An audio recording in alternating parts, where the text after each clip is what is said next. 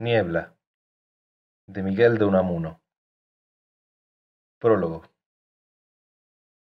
Se empeña don Miguel de Unamuno en que ponga yo un prólogo a este libro en que relata la tan lamentable historia de mi buen amigo Augusto Pérez y su misteriosa muerte, y yo no puedo menos sino escribirlo, porque los deseos del señor Unamuno son para mí mandatos en la más genuina acepción de este vocablo.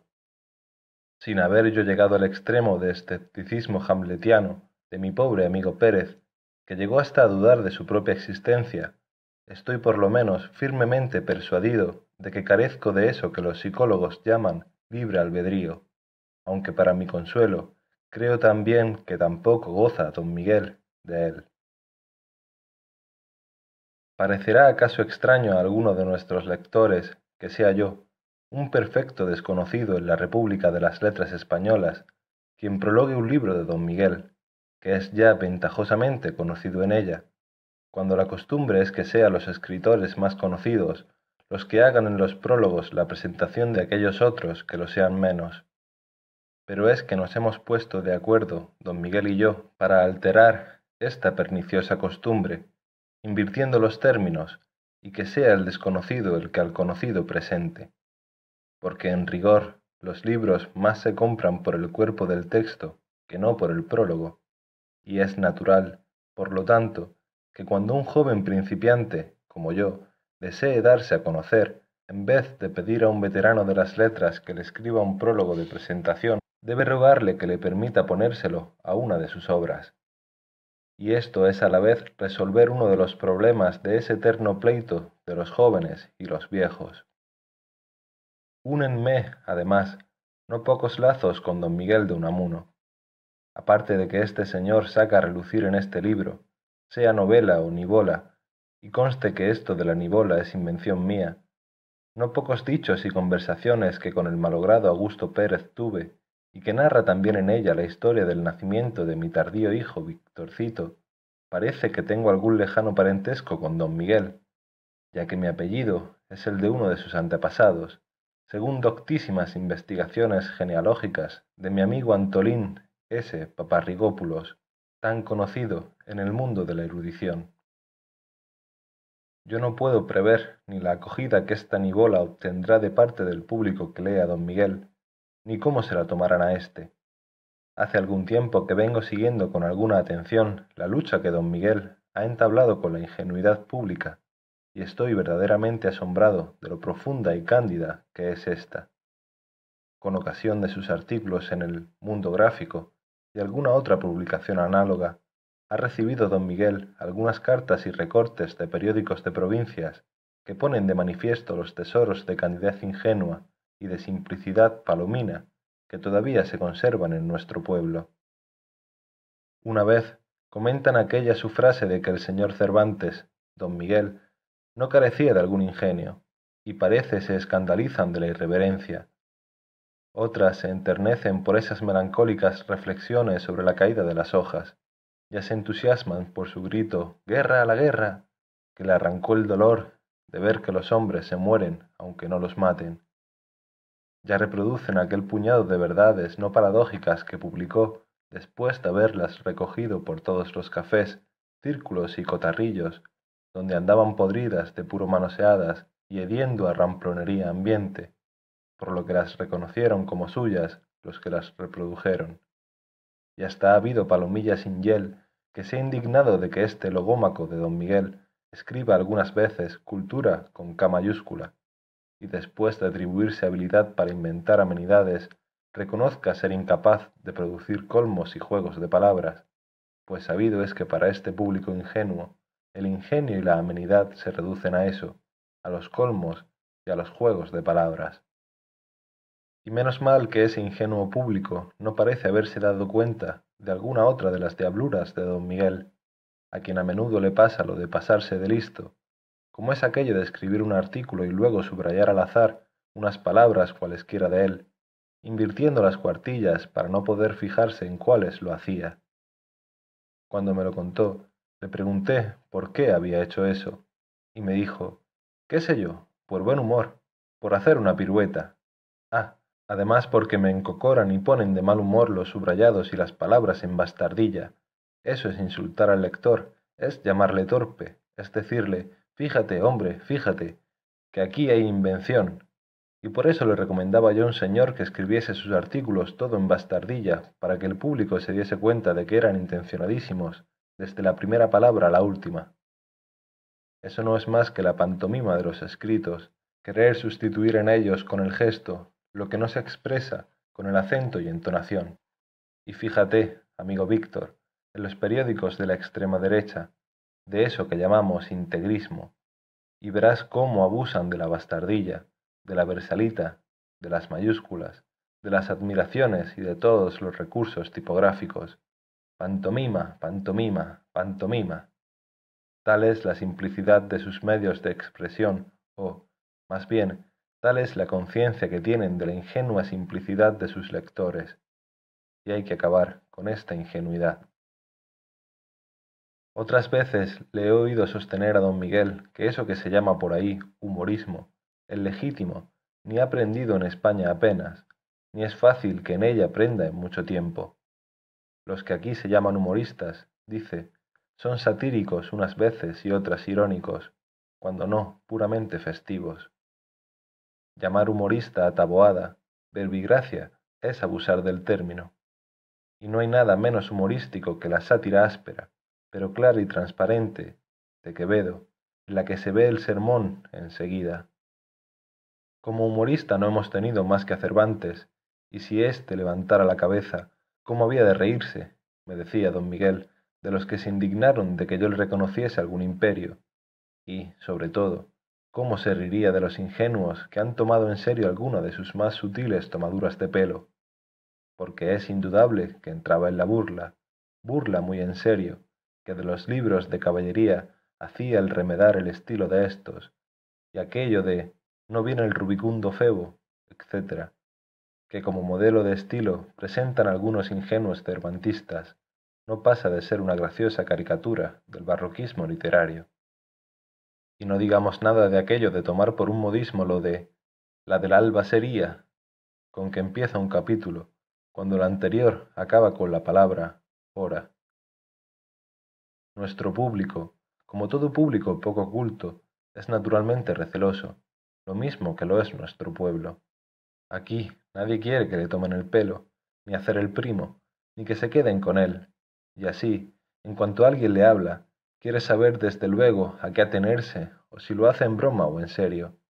Dudo que en otro pueblo alguno moleste tanto el que se mezclen las burlas con las veras, y en cuanto a eso de que no se sepa bien si una cosa va o no en serio, ¿quién de nosotros lo soporta? Y es mucho más difícil que un receloso español de término medio se dé cuenta de que una cosa está dicha en serio y en broma a la vez, de veras y de burlas, y bajo el mismo respecto. Don Miguel tiene la preocupación del bufo trágico, y me ha dicho más de una vez que no quisiera morirse sin haber escrito una bufonada trágica o una tragedia bufa, pero no en que lo bufo o grotesco y lo trágico estén mezclados o yuxtapuestos, sino fundidos y confundidos en uno. Y como yo le hiciese observar que eso no es sino el más desenfrenado romanticismo, me contestó, No lo niego, pero con poner motes a las cosas no se resuelve nada a pesar de mis más de veinte años de profesar la enseñanza de los clásicos, el clasicismo que se opone al romanticismo no me ha entrado. Dicen que lo helénico es distinguir, definir, separar, pues lo mío es indefinir, confundir. Y el fondo de esto no es más que una concepción, o mejor aún que concepción, un sentimiento de la vida que no me atrevo a llamar pesimista, porque sé que esta palabra no le gusta a don Miguel. Es su idea fija, monomaníaca, de que si su alma no es inmortal, y no lo son las almas de los demás hombres, y aun de todas las cosas, e inmortales en el sentido mismo en que las creían ser los ingenuos católicos de la Edad Media, entonces, si no es así, nada vale nada, ni hay esfuerzo que merezca la pena y de aquí la doctrina del tedio de Leopardi después que pereció su engaño extremo. Quio eterno mi credei, de creerse eterno. Y esto explica que tres de los autores más favoritos de don Miguel sean Senancourt, Kental y Leopardi. Pero este adusto y áspero humorismo confusionista, además de herir la recelosidad de nuestras gentes, que quieren saber desde que uno se dirige a ellas a qué atenerse, molesta a no pocos. Quieren reírse, pero es para hacer mejor la digestión y para distraer las penas, no para devolver lo que indebidamente se hubiesen tragado y que pudo indigestárseles, ni mucho menos para digerir las penas. Y don Miguel se empeña en que si se ha de hacer reír a las gentes, debe ser no para que con las contradicciones del diafragma ayuden a la digestión, sino para que vomiten lo que hubieran engullido pues se ve más claro el sentido de la vida y del universo con el estómago vacío de golosinas y excesivos manjares. Y no admite eso de la ironía sin hiel ni del humorismo discreto, pues dice que donde no hay alguna hiel no hay ironía, y que la discreción está reñida con el humorismo, o, como él se complace en llamarle, malhumorismo. Todo lo cual le lleva a una tarea muy desagradable y poco agradecida, de la que dice que no es sino un masaje de la ingenuidad pública, a ver si el ingenio colectivo de nuestro pueblo se va agilizando y sutilizando poco a poco, porque le saca de sus casillas el que digan que nuestro pueblo, sobre todo el meridional, es ingenioso. Pueblo que se recrea en las corridas de toros y haya variedad y amenidad en ese espectáculo sencillísimo, está juzgado en cuanto a mentalidad, dice y agrega que no puede haber mentalidad más simple y más córnea que la de un aficionado. Vaya usted con paradojas más o menos humorísticas al que acaba de entusiasmarse con una estocada de Vicente Pastor, y abomina del género festivo de los revisteros de toros, sacerdotes del juego de vocablos y de toda la bazofia del ingenio de puchero. Si a esto se añade los juegos de conceptos metafísicos en que se complace, se comprenderá que haya muchas gentes que se aparten con disgusto de su lectura, los unos porque tales cosas les levantan dolor de cabeza, y los otros porque, atentos a lo de que sancta sancte tractanda sunt, lo santo ha de tratarse santamente, estiman que esos conceptos no deben dar materia para burlas y jugueteos. Mas él, Dice a esto que no sabe por qué han de pretender que se trate en serio ciertas cosas los hijos espirituales de quienes se burlaron de las más santas, es decir, de las más consoladoras creencias y esperanzas de sus hermanos. Si ha habido quien se ha burlado de Dios, ¿por qué no hemos de burlarnos de la razón, de la ciencia y hasta de la verdad? Y si nos han arrebatado nuestra más cara y más íntima esperanza vital, ¿Por qué no hemos de confundirlo todo para matar el tiempo y la eternidad y para vengarnos? Fácil es también que salga diciendo alguno que hay en este libro pasajes escabrosos o, si se quiere, pornográficos, pero ya don Miguel ha tenido buen cuidado de hacerme decir a mí algo al respecto en el curso de esta nibola, y está dispuesto a protestar de esa imputación y a sostener que las crudezas que aquí pueden hallarse ni llevan intención de halagar apetitos de la carne pecadora, ni tienen otro objeto que ser punto de arranque imaginativo para otras consideraciones. Su repulsión a toda forma de pornografía es bien conocida por cuantos le conocen, y no sólo por las corrientes razones morales, sino porque estima que la preocupación libidinosa es lo que más estraga la inteligencia. Los escritores pornográficos o simplemente eróticos le parecen los menos inteligentes, los más pobres de ingenio, los más tontos, en fin. Se ha oído decir que de los tres vicios de la clásica terna de ellos, las mujeres, el juego y el vino, los dos primeros estropean más la mente que el tercero. Y conste que don Miguel no bebe más que agua. A un borracho se le puede hablar, me decía una vez, y hasta dice cosas, pero ¿Quién resiste la conversación de un jugador o un mujeriego?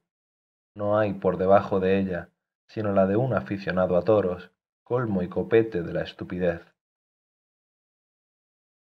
No me extraña a mí, por otra parte, este consorcio de lo erótico con lo metafísico, pues creo saber que nuestros pueblos empezaron siendo, como sus literaturas nos lo muestran, guerreros y religiosos, para pasar más tarde a eróticos y metafísicos. El culto a la mujer, coincidió con el culto a las sutilezas conceptistas. En el albor espiritual de nuestros pueblos, en efecto, en la Edad Media, la sociedad bárbara sentía la exaltación religiosa y aún mística y la guerrera. La espada lleva cruz en el puño. Pero la mujer ocupaba muy poco y muy secundario lugar en su imaginación, y las ideas estrictamente filosóficas dormitaban, envueltas en teología, en los claustros conventuales. Lo erótico y lo metafísico se desarrollan a la par. La religión es guerrera, la metafísica es erótica o voluptuosa.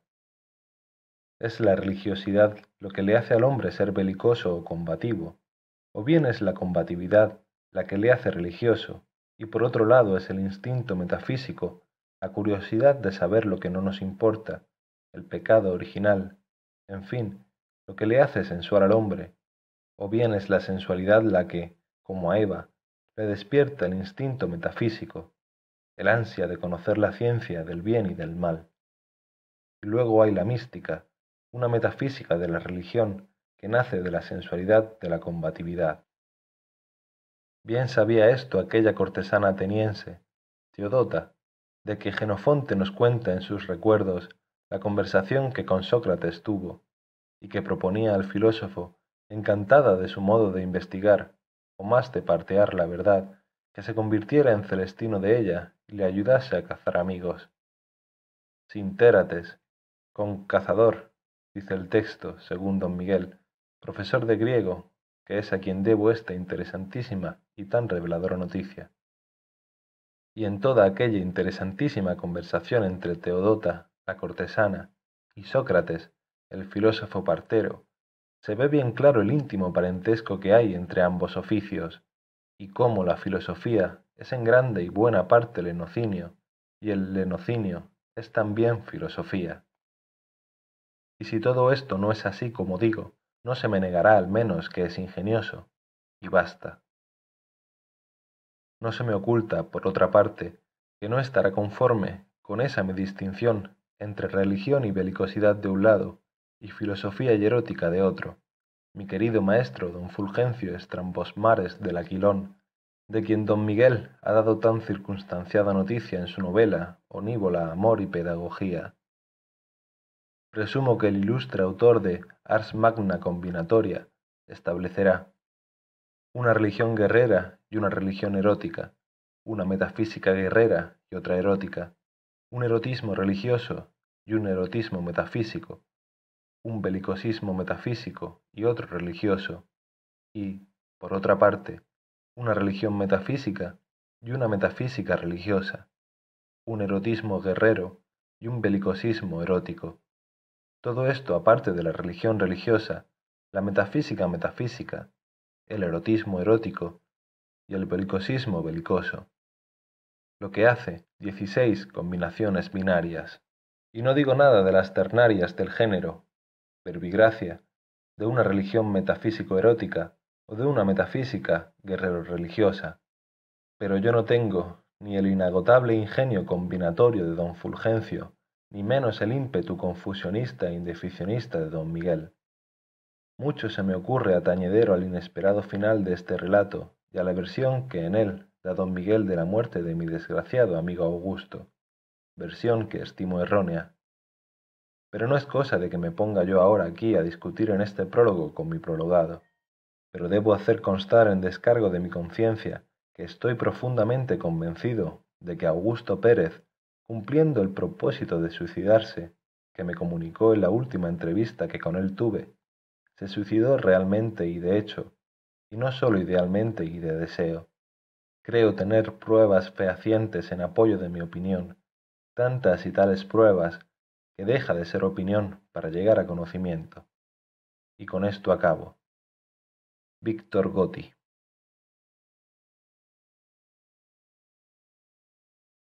Postprólogo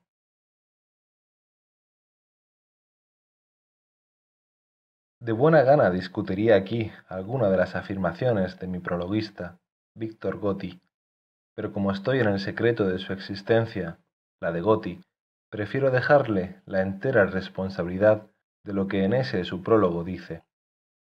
Además, como fui yo quien le rogué que me lo escribiese, comprometiéndome de antemano, o sea, a priori, a aceptarlo tal y como me lo diera, no es cosa ni de que lo rechace, ni siquiera de que me ponga a corregirlo y rectificarlo ahora a trasmano, o sea, a posteriori. Pero otra cosa es que deje pasar ciertas apreciaciones suyas sin alguna mía. No sé hasta qué punto sea lícito hacer uso de confidencias vertidas en el seno de la más íntima amistad y llevar al público opiniones o apreciaciones que no las destinaba él quien las profiriera. Y Gotti ha cometido en su prólogo la indiscreción de publicar juicios míos que nunca tuve la intención en que se hiciesen públicos, o, por lo menos, nunca quise que se publicaran con la crudeza con que en privado los exponía. Y respecto a su afirmación de que el desgraciado, aunque desgraciado, ¿por qué? Bien, supongamos que lo hubiese sido. Su afirmación, digo, de que el desgraciado, o lo que fuese, Augusto Pérez, se suicidó y no murió como yo cuento su muerte, es decir, por mi libérrimo albedrío y decisión, es cosa que me hace sonreír. Opiniones hay, en efecto, que no merecen sino una sonrisa, y debe andarse mi amigo y prologuista Gotti con mucho tiento en discutir así mis decisiones, porque si me fastidia mucho, acabaré por hacer con él lo que con su amigo Pérez hice, y es que lo dejaré morir, o le mataré a guisa de médico, los cuales ya saben mis lectores que se mueven en este dilema, o dejan morir al enfermo por miedo a matarle, o le matan por miedo de que se les muera. Y así, yo soy capaz de matar a Goti si veo que se me va a morir, o de dejarle morir si temo haber de matarle. Y no quiero prolongar más este postprólogo, que es lo bastante para darle la alternativa a mi amigo Víctor Gotti, a quien agradezco su trabajo. Miguel de Unamuno.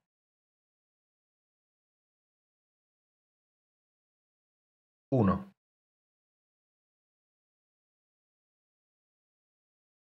Al aparecer Augusto a la puerta de su casa, extendió el brazo derecho, con la mano palma abajo y abierta, y dirigiendo los ojos al cielo, quedóse un momento parado en esta actitud estatuaria y augusta.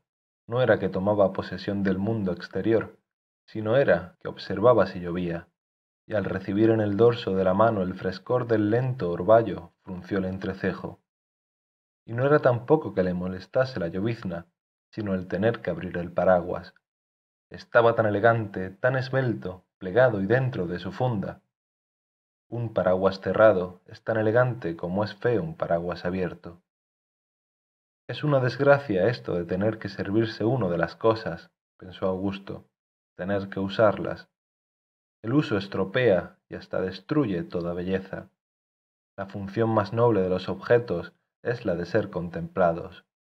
Qué bella es una naranja antes de comida, esto cambiará en el cielo cuando todo nuestro oficio se reduzca, o más bien se ensanche, a contemplar a Dios y todas las cosas en Él. Aquí, en esta pobre vida, no nos cuidamos sino de servirnos de Dios. Pretendemos abrirlo como un paraguas, para que nos proteja de toda suerte de males. Díjose así, y se agachó a recogerse los pantalones. Abrió el paraguas por fin y se quedó un momento suspenso y pensando. ¿Y ahora? ¿Hacia dónde voy? ¿Tiro a la derecha o a la izquierda? Porque Augusto no era un caminante, sino un paseante de la vida. Esperaré a que pase un perro, se dijo, y tomaré la dirección inicial que él tome. En esto pasó por la calle no un perro, sino una garrida moza, y tras de sus ojos se fue, como imantado y sin darse de ello cuenta, Augusto. Y así una calle y otra y otra. Pero aquel chiquillo iba diciéndose Augusto, que más bien pensaba hablaba consigo mismo. ¿Qué hará allí, tirado de bruces en el suelo? Contemplar alguna hormiga, de seguro. La hormiga, bah, uno de los animales más hipócritas. Apenas hace sino pasearse y hacernos creer que trabaja, es como ese gandul que va ahí, a paso de carga, codeando a todos aquellos con quienes se cruza, y no me cabe duda de que no tiene nada que hacer. ¿Qué ha de tener que hacer Hombre, ¿qué ha de tener que hacer? Es un vago, un vago como... No, yo no soy un vago. Mi imaginación no descansa. Los vagos son ellos, los que dicen que trabajan y no hacen sino aturdirse y ahogar el pensamiento. Porque, vamos a ver, ese mamarracho de chocolatero que se pone ahí, detrás de esa vidriera, a darle al rollo majadero, para que le veamos, ese exhibicionista del trabajo, que es sino un vago. Y a nosotros, ¿qué nos importa que trabaje o no? El trabajo, el trabajo, hipocresía. Para trabajo el de ese pobre paralítico que va ahí, medio arrastrándose. Pero, ¿y qué sé yo? Perdone, hermano. Esto se lo dijo en voz alta. ¿Hermano? ¿Hermano en qué? En parálisis. Dicen que todos somos hijos de Adán. Y este, Joaquinito, ¿es también hijo de Adán? Adiós, Joaquín. Vaya, ya tenemos el inevitable automóvil, ruido y polvo. ¿Y qué se adelanta con suprimir así distancias? La manía de viajar viene de topofobia y no de filotopía. El que viaja mucho va huyendo de cada lugar que deja y no buscando cada lugar a que llega. Viajar, viajar. Qué chisme molesto es el paraguas. Calla, ¿qué es esto? Y se detuvo a la puerta de una casa donde había entrado la garrida moza que le llevara imantado tras de sus ojos y entonces se dio cuenta Augusto de que la había venido siguiendo. La portera de la casa le miraba con ojillos maliciosos, y aquella mirada le sugirió a Augusto lo que entonces debía hacer. Esta cerbera guarda, se dijo, que le pregunte por el nombre y circunstancias de esta señorita a que he venido siguiendo, y, ciertamente, esto es lo que procede ahora. Otra cosa sería dejar mi seguimiento sin coronación, y eso no, las obras deben acabarse. Odio lo imperfecto. Metió la mano al bolsillo. No encontró en él sino un duro. No era cosa de ir entonces a cambiarlo. Se perdería tiempo y ocasión en ello. Dígame, buena mujer, interpeló a la portera sin sacar el índice y el pulgar del bolsillo. ¿Podría decirme aquí, en confianza y para internos, el nombre de esta señorita que acaba de entrar? Eso no es ningún secreto ni nada malo, caballero. Por lo mismo. Pues se llama doña Eugenia Domingo del Arco. ¿Domingo? Será Dominga. No, señor. Domingo. Domingo es su primer apellido. Pues cuando se trata de mujeres, ese apellido debía cambiarse en Dominga. Y si no, ¿dónde está la concordancia? No la conozco, señor. Y dígame, dígame, sin sacar los dedos del bolsillo. ¿Cómo es que sale así sola? ¿Es soltera o casada? ¿Tiene padres? Es soltera y huérfana. Vive con unos tíos. ¿Paternos o maternos? Solo sé que son tíos. Basta ya un sobra. Se dedica a dar lecciones de piano. ¿Y lo toca bien? Ya tanto no sé. Bueno, Bien, basta. Y tome por la molestia. Gracias, señor, gracias. ¿Se le ofrece algo más? ¿Puedo servirle en algo? ¿Desea le lleve algún mandado? Tal vez, tal vez. No por ahora. Adiós. Disponga de mí, caballero, y cuente con una absoluta discreción. Pues, señor, iba diciéndose Augusto al separarse de la portera, Ve aquí cómo he quedado comprometido con esta buena mujer, porque ahora no puedo dignamente dejarlo así. ¿Qué dirá? Si no de mí este dechado de porteras, con que Eugenia Dominga, digo Domingo del Arco. Muy bien, voy a apuntarlo, no sea que se me olvide. No hay más arte mnemotécnica que llevar un libro de memorias en el bolsillo. Ya lo decía mi inolvidable don Leoncio, no metáis en la cabeza lo que os quepa en el bolsillo, a lo que habría que añadir por complemento. No metáis en el bolsillo lo que os quepa en la cabeza.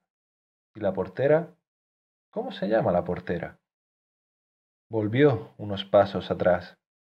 Dígame una cosa más, buena mujer. Usted mande. ¿Y usted? ¿Cómo se llama? ¿Yo? Margarita. Muy bien, muy bien. Gracias. No hay de qué. Y volvió a marcharse Augusto, encontrándose al poco rato en el paseo de la Alameda. Había cesado la llovizna, cerró y plegó su paraguas y lo enfundó. Acercóse a un banco y al palparlo se encontró con que estaba húmedo. Sacó un periódico, lo colocó sobre el banco y sentóse. Luego su cartera y blandió su pluma estilográfica. He aquí un chisme utilísimo, se dijo, de otro modo tendría que apuntar con lápiz el nombre de esa señorita y podría borrarse. ¿Se borrará su imagen de mi memoria? Pero, ¿cómo es? ¿Cómo es la dulce Eugenia? Solo me acuerdo de unos ojos. Tengo la sensación del toque de unos ojos. Mientras yo divagaba líricamente, unos ojos tiraban dulcemente de mi corazón. Veamos, Eugenia Domingo, sí, Domingo del arco. ¿Domingo? No me acostumbro a eso de que se llame Domingo. No. He de hacerle cambiar el apellido y que se llame Dominga. Pero, ¿y nuestros hijos varones habrán de llevar por segundo apellido el de Dominga? Y como han de suprimir el mío, este impertinente Pérez, dejándolo en una P, ¿se ha de llamar nuestro primogénito Augusto P. Dominga? Pero, ¿dónde me llevas, loca fantasía. Y apuntó en su cartera Eugenia Domingo del Arco, Avenida de la Alameda, 58. Encima de esta apuntación había estos dos endecasílabos. De la cuna nos viene la tristeza y también de la cuna la alegría. Vaya, se dijo Augusto, esta Eugenita la profesora de piano me ha cortado un excelente principio de poesía lírica trascendental. Me queda interrumpida. ¿Interrumpida? Sí. El hombre no hace sino buscar en los sucesos, en las vicisitudes de la suerte, alimento para su tristeza o su alegría nativas. Un mismo caso es triste o alegre según nuestra disposición innata. ¿Y Eugenia? Tengo que escribirle, pero no desde aquí, sino desde casa. ¿Iré más bien al casino? No, a casa, a casa. Estas cosas desde casa, desde el hogar. ¿Hogar? Mi casa no es hogar. Hogar, hogar. Cenicero más bien. ¡Ay, mi Eugenia! Y se volvió Augusto a su casa. 2.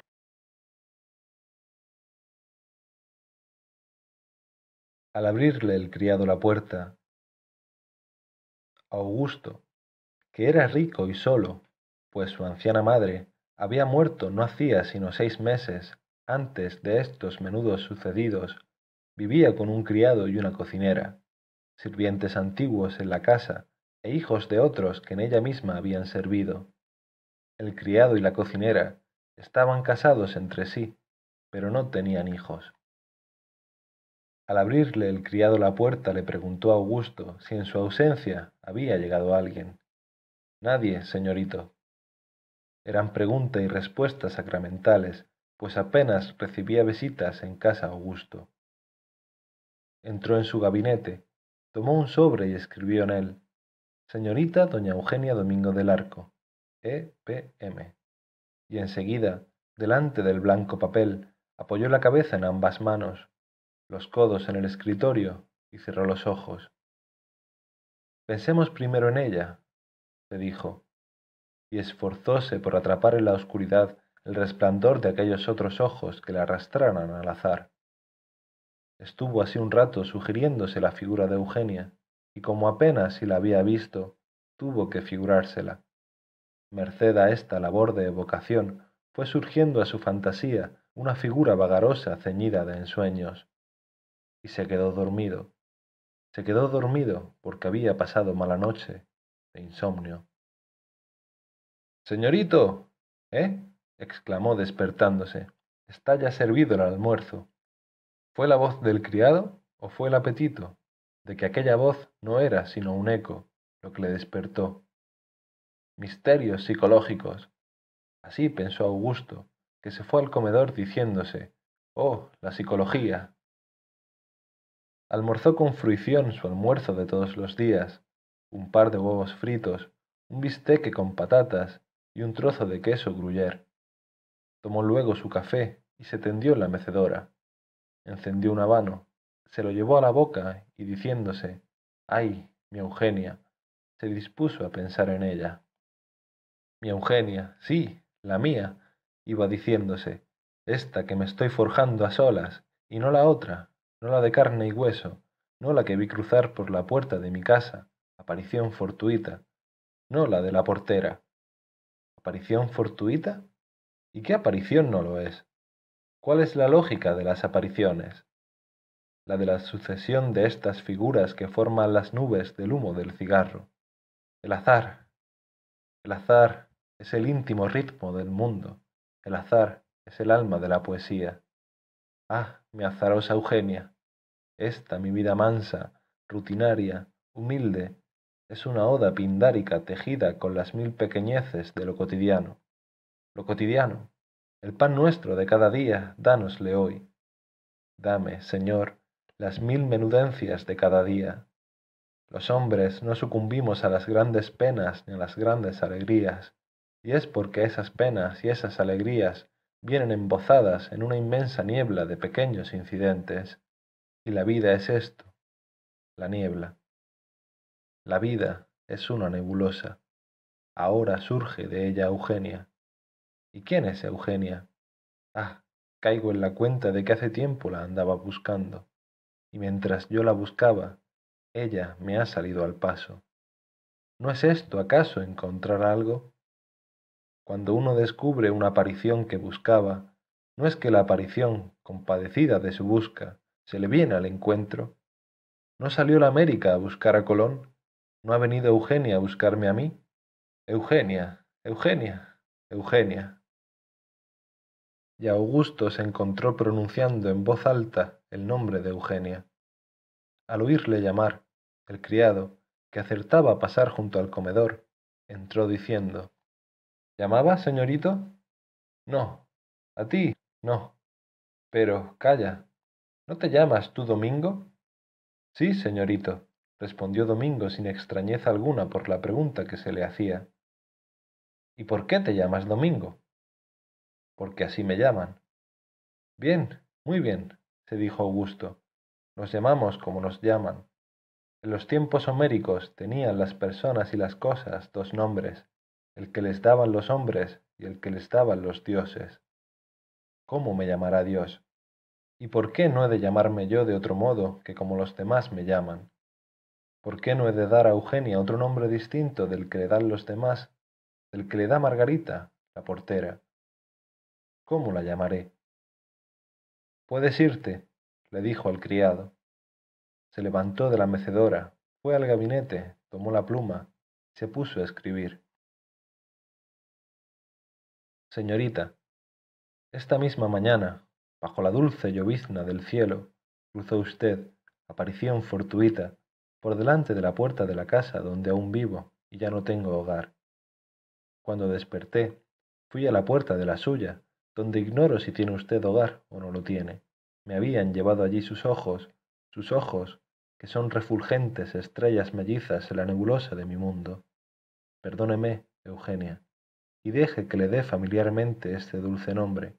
Perdóneme la lírica. Yo vivo en perpetua lírica infinitesimal. No sé qué más decirle. Sí, sí sé, pero es tanto, tanto lo que tengo que decirle, que estimo mejor aplazarlo para cuando nos veamos y hablemos. Pues es lo que ahora deseo, que nos veamos, que nos hablemos, que nos escribamos, que nos conozcamos. Después, después Dios y nuestros corazones dirán, ¿me dará usted, pues, Eugenia, dulce aparición de mi vida cotidiana, ¿me dará usted oídos? Sumido en la niebla de su vida, espera su respuesta. Augusto Pérez. Y rubricó, diciéndose, me gusta esta costumbre de la rúbrica por lo inútil. cerró la carta y volvió a echarse a la calle. Gracias a Dios, se decía camino de la avenida de la Alameda, gracias a Dios que sé a dónde voy y que tengo a dónde ir. Esta mi Eugenia es una bendición de Dios. Ya ha dado una finalidad, un hito de término a mis vagabundeos callejeros. Ya tengo casa que rondar. Ya tengo una portera confidente. Mientras iba así hablando consigo mismo, cruzó con Eugenia sin advertir siquiera el resplandor de sus ojos. La niebla espiritual era demasiado densa, pero Eugenia, por su parte, sí se fijó en él, diciéndose ¿Quién será este joven? No tiene mal porte y parece bien acomodado. Y es que, sin darse cuenta de ello, adivinó a uno que por la mañana la había seguido. Las mujeres saben siempre cuándo se las mira, aun sin verlas, y cuándo se las ve, sin mirarlas. Y siguieron los dos, Augusto y Eugenia, en direcciones contrarias, cortando con sus almas la enmarañada telaraña espiritual de la calle porque la calle forma un tejido en que se entrecruzan miradas de deseo, de envidia, de desdén, de compasión, de amor, de odio, viejas palabras cuyo espíritu quedó cristalizado, pensamientos, anhelos, toda una tela misteriosa que envuelve las almas de los que pasan. Por fin se encontró Augusto una vez más ante Margarita la portera, ante la sonrisa de Margarita. Lo primero que hizo ésta, al ver a aquel, fue sacar la mano del bolsillo del delantal. Buenas tardes, Margarita. Buenas tardes, señorito. Augusto, buena mujer. Augusto. Don Augusto, añadió ella. No a todos los nombres le cae el don, observó él. Así como de Juan a don Juan hay un abismo, así le hay de Augusto a don Augusto. Pero, sea. ¿Salió la señorita Eugenia? Sí, hace un momento. ¿En qué dirección? Por ahí. Y por ahí se dirigió Augusto, pero al rato volvió. Se le había olvidado la carta. ¿Hará el favor, señora Margarita, de hacer llegar esta carta a las propias blancas manos de la señorita Eugenia? Con mucho gusto. Pero a sus propias blancas manos, ¿eh? A sus manos tan marfileñas como las teclas del piano que acarician. Sí, ya. Lo sé de otras veces. ¿De otras veces? ¿Qué es eso de otras veces? Pero, ¿es que cree el caballero que es esta la primera carta de este género? ¿De este género? Pero, ¿usted sabe el género de mi carta? Desde luego, como las otras.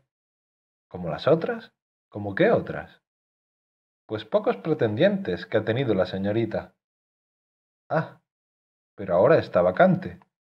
¿Ahora? No, no, señor. Tiene algo así como un novio, aunque creo que no es sino aspirante a novio. ¿Acaso le tenga en prueba? Puede ser que sea interino. ¿Y cómo no me lo dijo? ¿Como usted no me lo preguntó? Es cierto. Sin embargo, entréguele esta carta y en propias manos. ¿Entiende? Lucharemos. Y vaya otro duro. Gracias, señor, gracias. Con trabajo se separó de allí Augusto, pues la conversación nebulosa, cotidiana de Margarita la portera, empezaba a agradarle. ¿No era acaso un modo de matar el tiempo? Lucharemos, iba diciéndose Augusto calle abajo. Sí, lucharemos. ¿Con que tiene otro novio? ¿Otro aspirante a novio? Lucharemos. Militia est vita hominis super terram. Ya tiene mi vida una finalidad, ya tengo una conquista que llevar a cabo. Oh, Eugenia, mi Eugenia, has de ser mía, por lo menos mi Eugenia, esta que me he forjado sobre la visión fugitiva de aquellos ojos, de aquella yunta de estrellas en mi nebulosa. Esta Eugenia sí que ha de ser mía, sea la otra, la de la portera, de quien fuere. Lucharemos, lucharemos y venceré. Tengo el secreto de la victoria. Ah, Eugenia, mi Eugenia. Y se encontró a la puerta del casino, donde ya Víctor le esperaba para echar la cotidiana partida de ajedrez.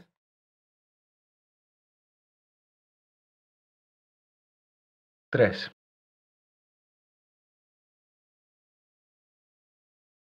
Hoy te retrasaste un poco, chico, dijo Víctor a Augusto. Tú, tan puntual siempre. ¿Qué quieres? ¿Qué haceres? ¿Qué haceres tú? Pero ¿es que crees que solo tienen que haceres los agentes de bolsa? La vida es mucho más compleja de lo que tú te figuras. O yo más simple de lo que tú te crees. Todo pudiera ser. Bien, sal. Augusto avanzó dos casillas el peón del rey, y en vez de tararear como otras veces trozos de ópera, se quedó diciéndose Eugenia, Eugenia, Eugenia, mi Eugenia, finalidad de mi vida, dulce resplandor de estrellas mellizas en la niebla, lucharemos. Aquí sí que hay lógica, en esto del ajedrez, y, sin embargo, qué nebuloso, qué fortuito después de todo. ¿No será la lógica también algo fortuito, algo azaroso? Y esa aparición de mi Eugenia, ¿no será algo lógico? ¿No obedecería a un ajedrez divino? Pero, hombre, interrumpió Víctor, ¿no quedamos en que no sirve volver atrás la jugada? Pieza tocada, pieza jugada. En eso quedamos, sí. Pues si haces eso, te como gratis ese alfil. Es verdad, es verdad, me había distraído. Pues no distraerse, que el que juega no asa castañas, y ya lo sabes, pieza tocada, pieza jugada. Vamos, sí, lo irreparable. Así debe ser, y en ello consiste lo educativo de este juego. ¿Y por qué no ha de distraerse uno en el juego? se decía Augusto. Eso no es un juego la vida. ¿Y por qué no ha de servir volver atrás las jugadas? Esto es la lógica. ¿Acaso esté ya la carta en manos de Eugenia? Alea jacta est. A lo hecho, pecho. ¿Y mañana? Mañana es de Dios. ¿Y ayer? ¿De quién es? ¿De quién es ayer? Oh, ayer, tesoro de los fuertes, santo ayer, sustancia de la niebla cotidiana. Jaque, volvió a interrumpirle Víctor. Es verdad, es verdad. Veamos. Pero, ¿cómo he dejado que las cosas lleguen a este punto? Distrayéndote, hombre, como de costumbre. Si no fueses tan distraído, serías uno de nuestros primeros jugadores.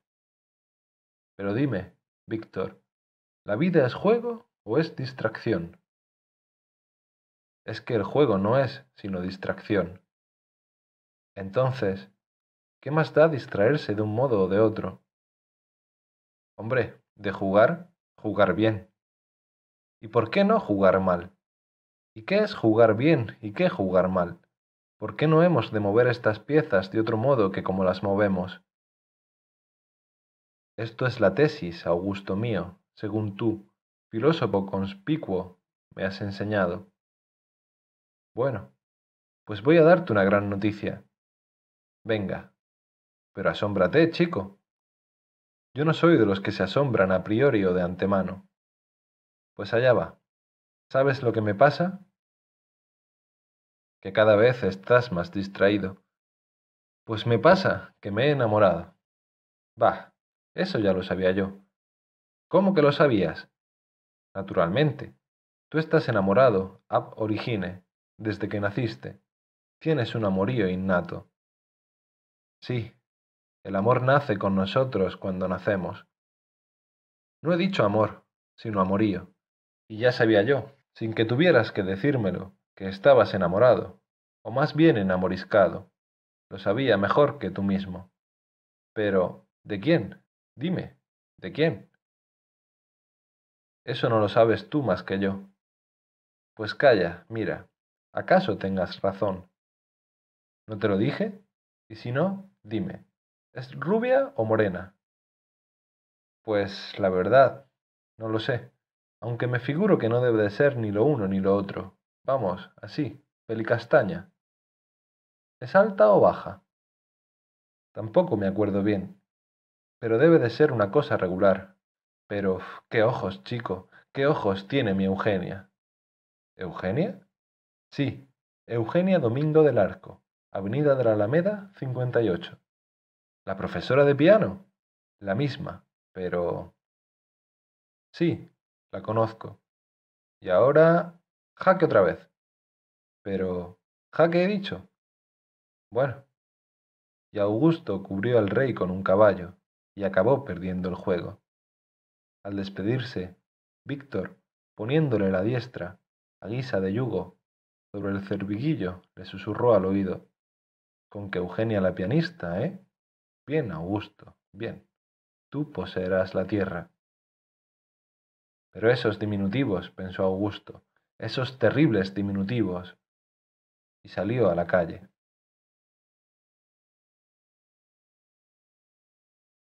4.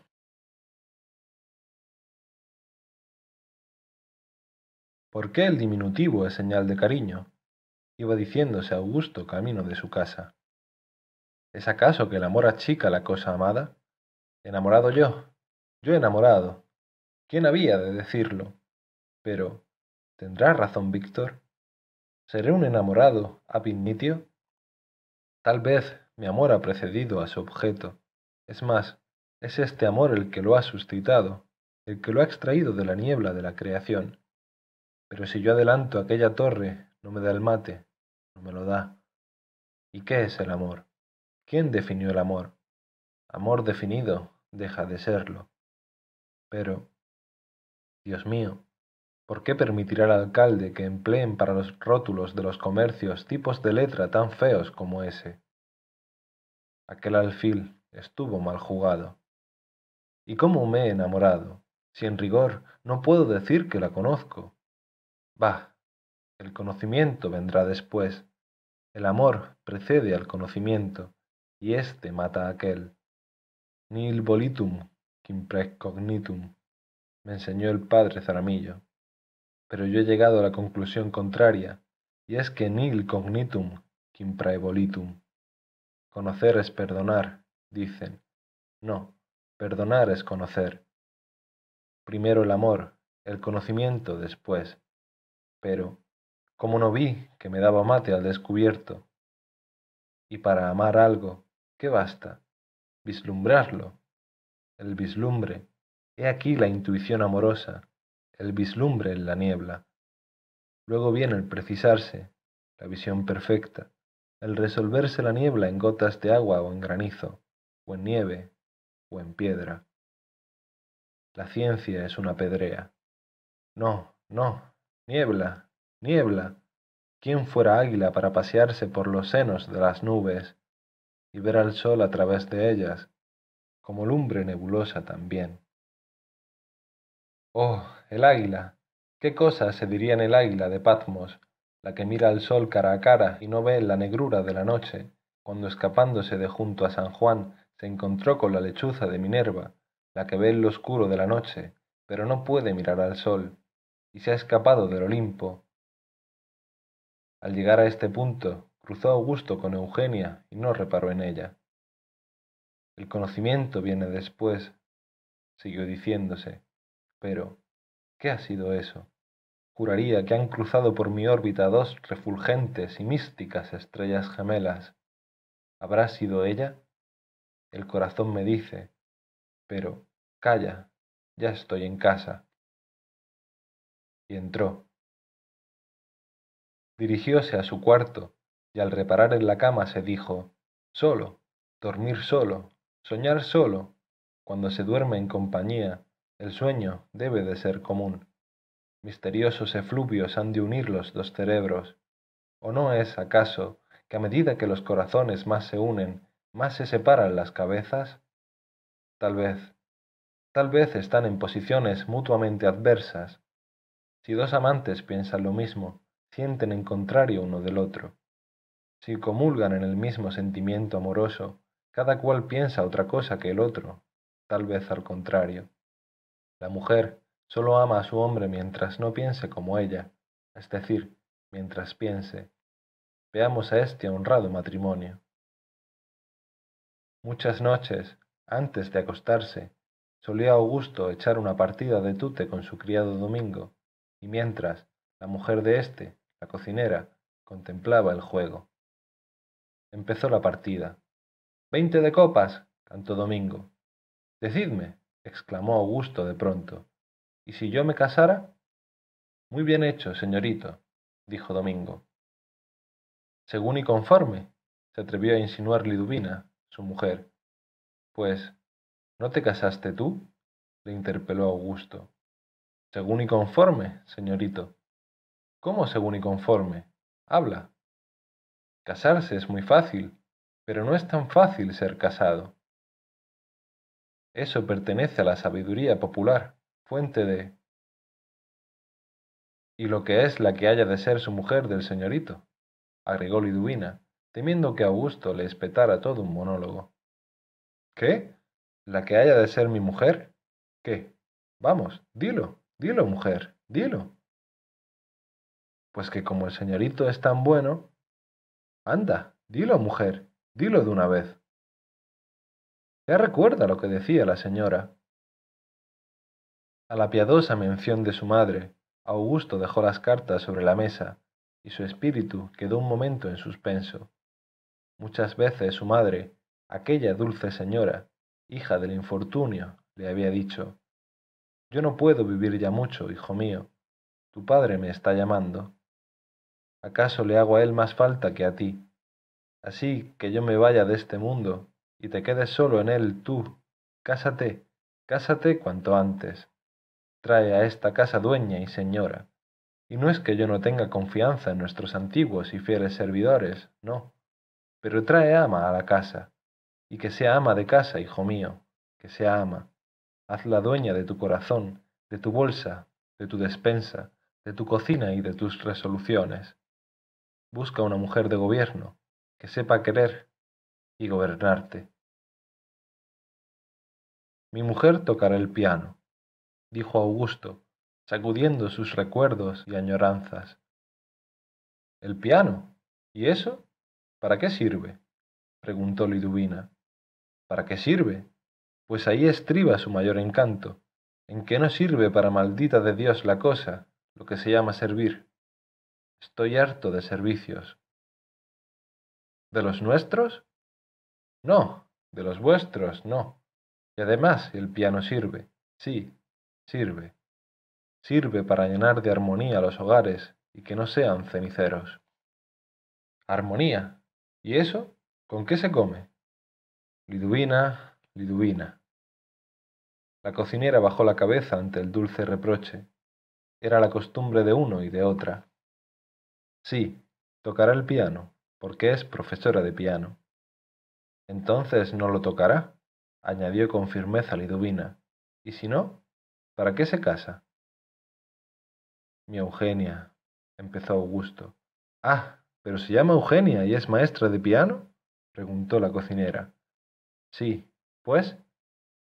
¿La que vive con unos tíos en la avenida de la Alameda, encima del comercio del señor Tiburcio? La misma. ¿Qué? ¿La conoces? Sí. De vista. No, algo más, Liduvina, algo más. Vamos, habla. Mira que se trata del porvenir y de la dicha de tu amo. Es buena muchacha, sí. Buena muchacha. Vamos, habla, Liduvina, por la memoria de mi madre. Acuérdese de sus consejos, señorito. Pero, ¿quién anda en la cocina? ¿A qué es el gato? Y levantándose la criada, se salió. ¿Y qué? ¿Acabamos? preguntó Domingo. Es verdad, Domingo. No podemos dejar así la partida. ¿A quién le toca salir? A usted, señorito. Pues allá va. Y perdió también la partida, por distraído. Pues, señor, se decía al retirarse a su cuarto, todos la conocen, todos la conocen menos yo. He aquí la obra del amor. ¿Y mañana? ¿Qué haré mañana? Bah, a cada día bástele su cuidado. Ahora, a la cama. Y se acostó. Y ya en la cama siguió diciéndose, pues el caso es que he estado aburriéndome sin saberlo, y dos mortales años, desde que murió mi Santa Madre. Sí, sí, hay un aburrimiento inconsciente. Casi todos los hombres nos aburrimos inconscientemente. El aburrimiento es el fondo de la vida, y el aburrimiento es el que ha inventado los juegos, las distracciones, las novelas y el amor. La niebla de la vida rezuma un dulce aburrimiento, licor agridulce. Todos estos sucesos cotidianos, insignificantes, todas estas dulces conversaciones con que matamos el tiempo y alargamos la vida, ¿qué son sino dulcísimo aburrirse? Oh Eugenia, mi Eugenia, flor de mi aburrimiento vital e inconsciente, asísteme en mis sueños, sueña en mí y conmigo. Y quedóse dormido.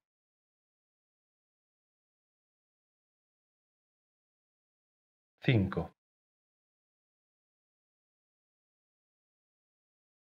Cruzaba las nubes, águila refulgente, con las poderosas alas perladas de rocío, fijos los ojos de presa en la niebla solar, dormido el corazón en dulce aburrimiento, al amparo del pecho forjado en tempestades. En derredor, el silencio que hacen los rumores remotos de la tierra, y allá en lo alto, en la cima del cielo, dos estrellas mellizas derramando bálsamo invisible. Desgarró el silencio un chillido estridente que decía La correspondencia. y vislumbró Augusto la luz de un nuevo día. ¿Sueño o vivo? se preguntó, embozándose en la manta. ¿Soy águila o soy hombre? ¿Qué dirá el papel ese?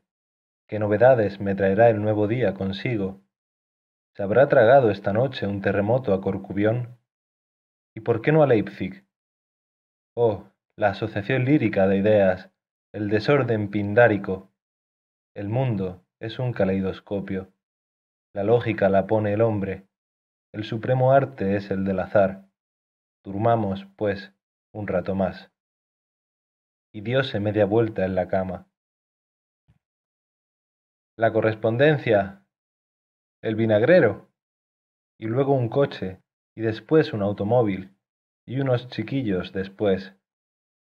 Imposible, volvió a decirse Augusto, esto es la vida, que vuelve, y con ella el amor. ¿Y qué es el amor? ¿No es acaso la destilación de todo esto? ¿No es el jugo del aburrimiento? Pensemos en Eugenia. La hora es propicia y cerró los ojos con el propósito de pensar en Eugenia. Pensar. Pero este pensamiento se le fue diluyendo, derritiéndosele, y al poco rato no era sino una polca. Es que un piano de manubrio se había parado al pie de la ventana de su cuarto y estaba sonando, y el alma de Augusto repercutía notas, no pensaba. La esencia del mundo es musical, se dijo Augusto cuando murió la última nota del organillo y mi Eugenia, ¿no es musical también? Toda ley es una ley de ritmo, y el ritmo es el amor. He aquí que la divina mañana, virginidad del día, me trae un descubrimiento. El amor es el ritmo. La ciencia del ritmo son las matemáticas. La expresión sensible del amor es la música. La expresión, no su realización. Entendámonos. Le interrumpió un golpecito a la puerta. Adelante. ¿Llamaba, señorito? dijo Domingo. Sí. ¿El desayuno? Había llamado, sin haberse dado de ello cuenta, lo menos hora y media antes que de costumbre, y una vez que hubo llamado tenía que pedir el desayuno, aunque no era hora. El amor aviva y anticipa el apetito, siguió diciéndose Augusto. Hay que vivir para amar. Sí, y hay que amar para vivir. Se levantó a tomar el desayuno. ¿Qué tal tiempo hace, Domingo?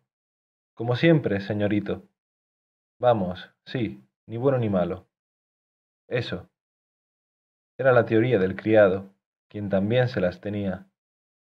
Augusto se lavó, peinó, vistió y avió como quien tiene ya un objetivo en la vida, rebosando íntimo arregosto de vivir, aunque melancólico echóse a la calle, y muy pronto el corazón le tocó arrebato.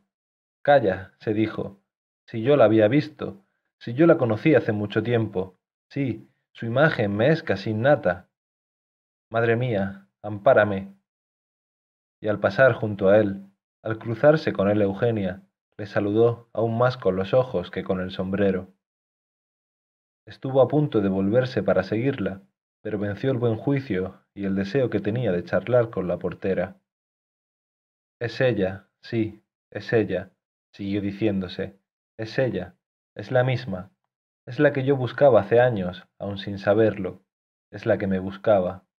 Estábamos destinados uno a otro en armonía preestablecida. Somos dos mónadas complementaria una de otra.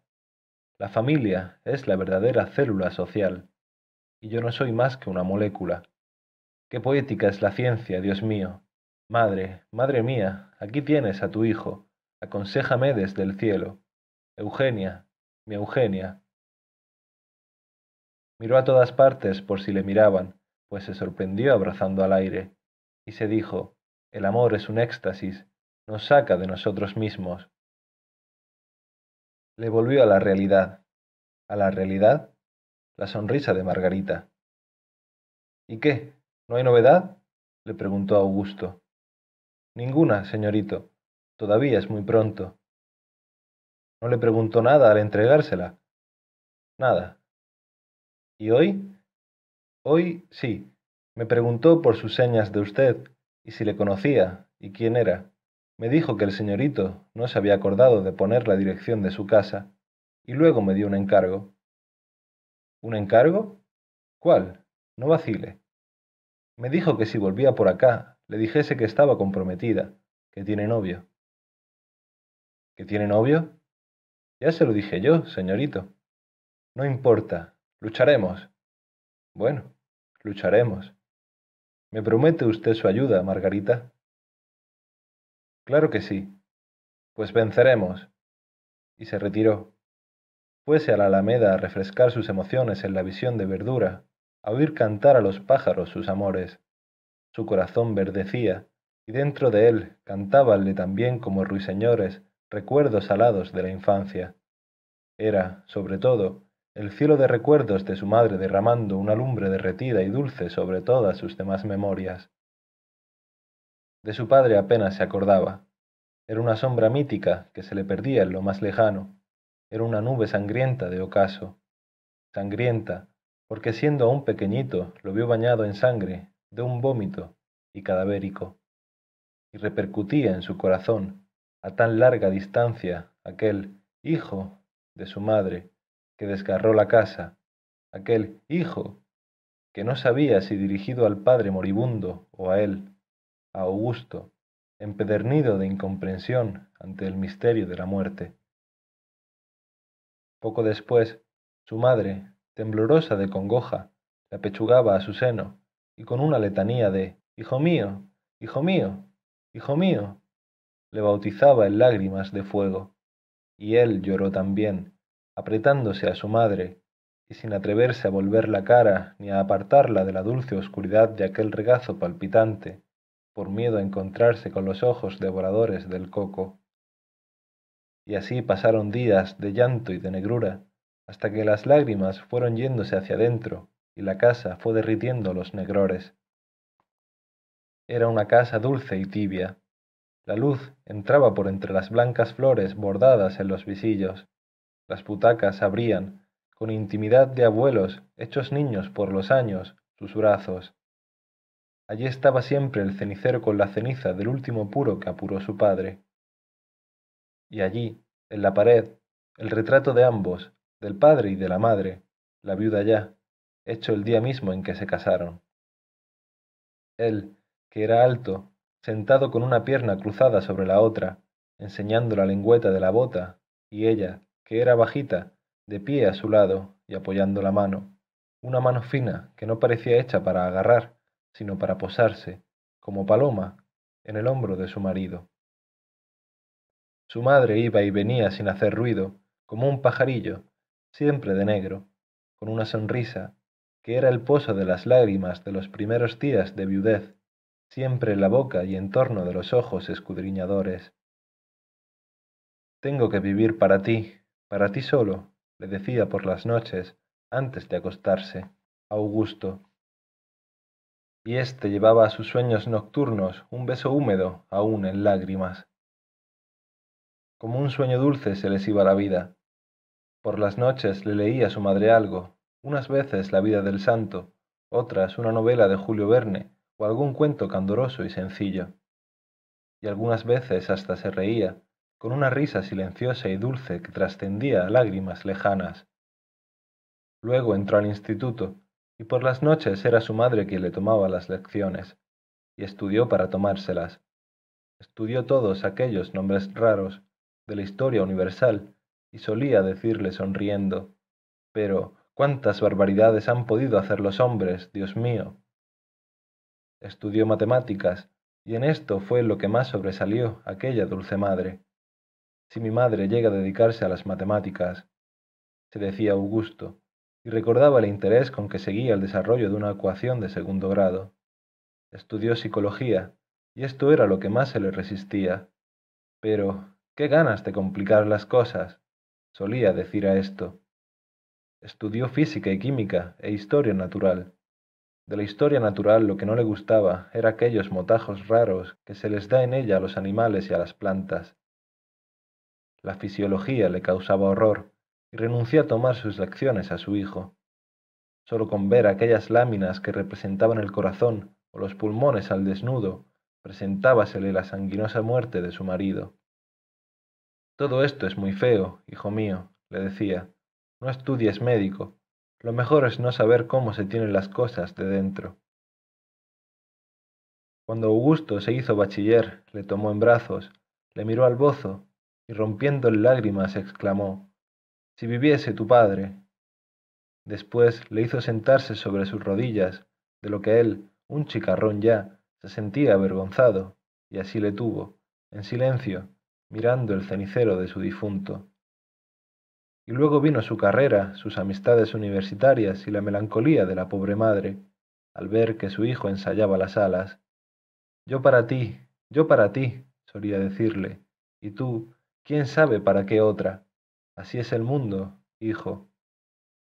El día en que se recibió de licenciado en Derecho, su madre, al llegar a la casa, le tomó y besó la mano de una manera cómicamente grave, y luego, abrazándole, díjole al oído, tu padre te bendiga, hijo mío. Su madre jamás se acostaba hasta que él lo hubiese hecho, y le dejaba con un beso en la cama. No pudo, pues, nunca trasnochar, y era su madre lo primero que veía al despertarse, y en la mesa, de lo que él no comía, tampoco ella. Salían a menudo juntos de paseo, y así iban, en silencio, bajo el cielo, pensando ella en su difunto y él pensando en lo que primero pasaba a sus ojos, y ella le decía siempre las mismas cosas, cosas cotidianas, muy antiguas y siempre nuevas. Muchas de ellas empezaban así. Cuando te cases... Siempre que cruzaba con ellos alguna muchacha hermosa, o siquiera linda, su madre miraba a Augusto con el rabillo del ojo. Y vino la muerte, aquella muerte lenta, grave y dulce, indolorosa, que entró de puntillas y sin ruido, como un ave peregrina, y se la llevó a vuelo lento, en una tarde de otoño. Murió con su mano en la mano de su hijo, con sus ojos en los ojos de él. Sintió Augusto que la mano se enfriaba, sintió que los ojos se inmovilizaban. Soltó la mano después de haber dejado en su frialdad un beso cálido y cerró los ojos. Se arrodilló junto al lecho y pasó sobre él la historia de aquellos años iguales.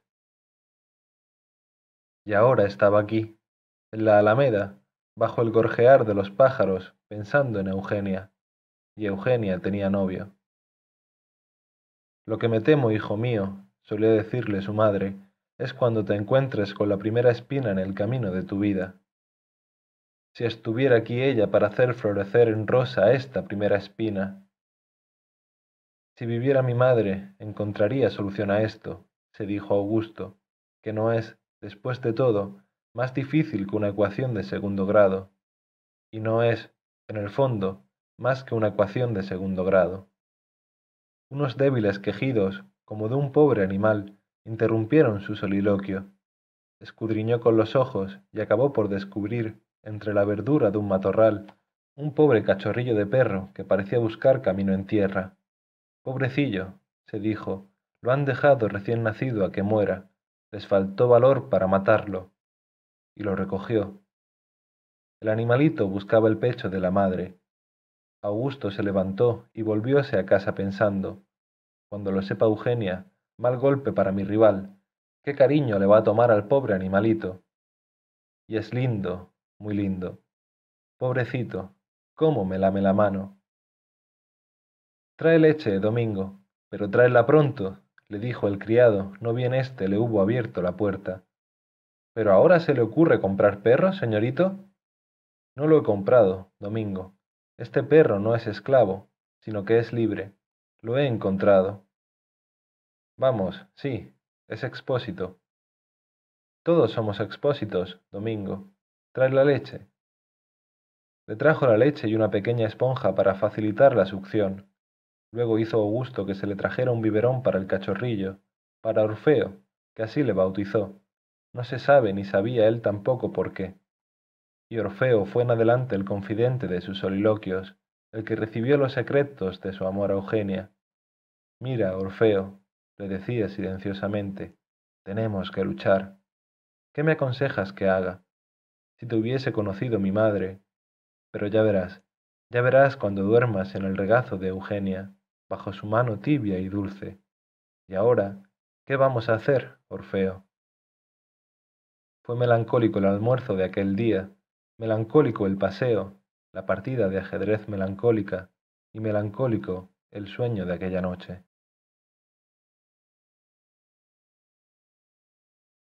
6. Tengo que tomar alguna determinación, se decía Augusto paseándose frente a la casa número 58 de la avenida de la Alameda. Esto no puede seguir así.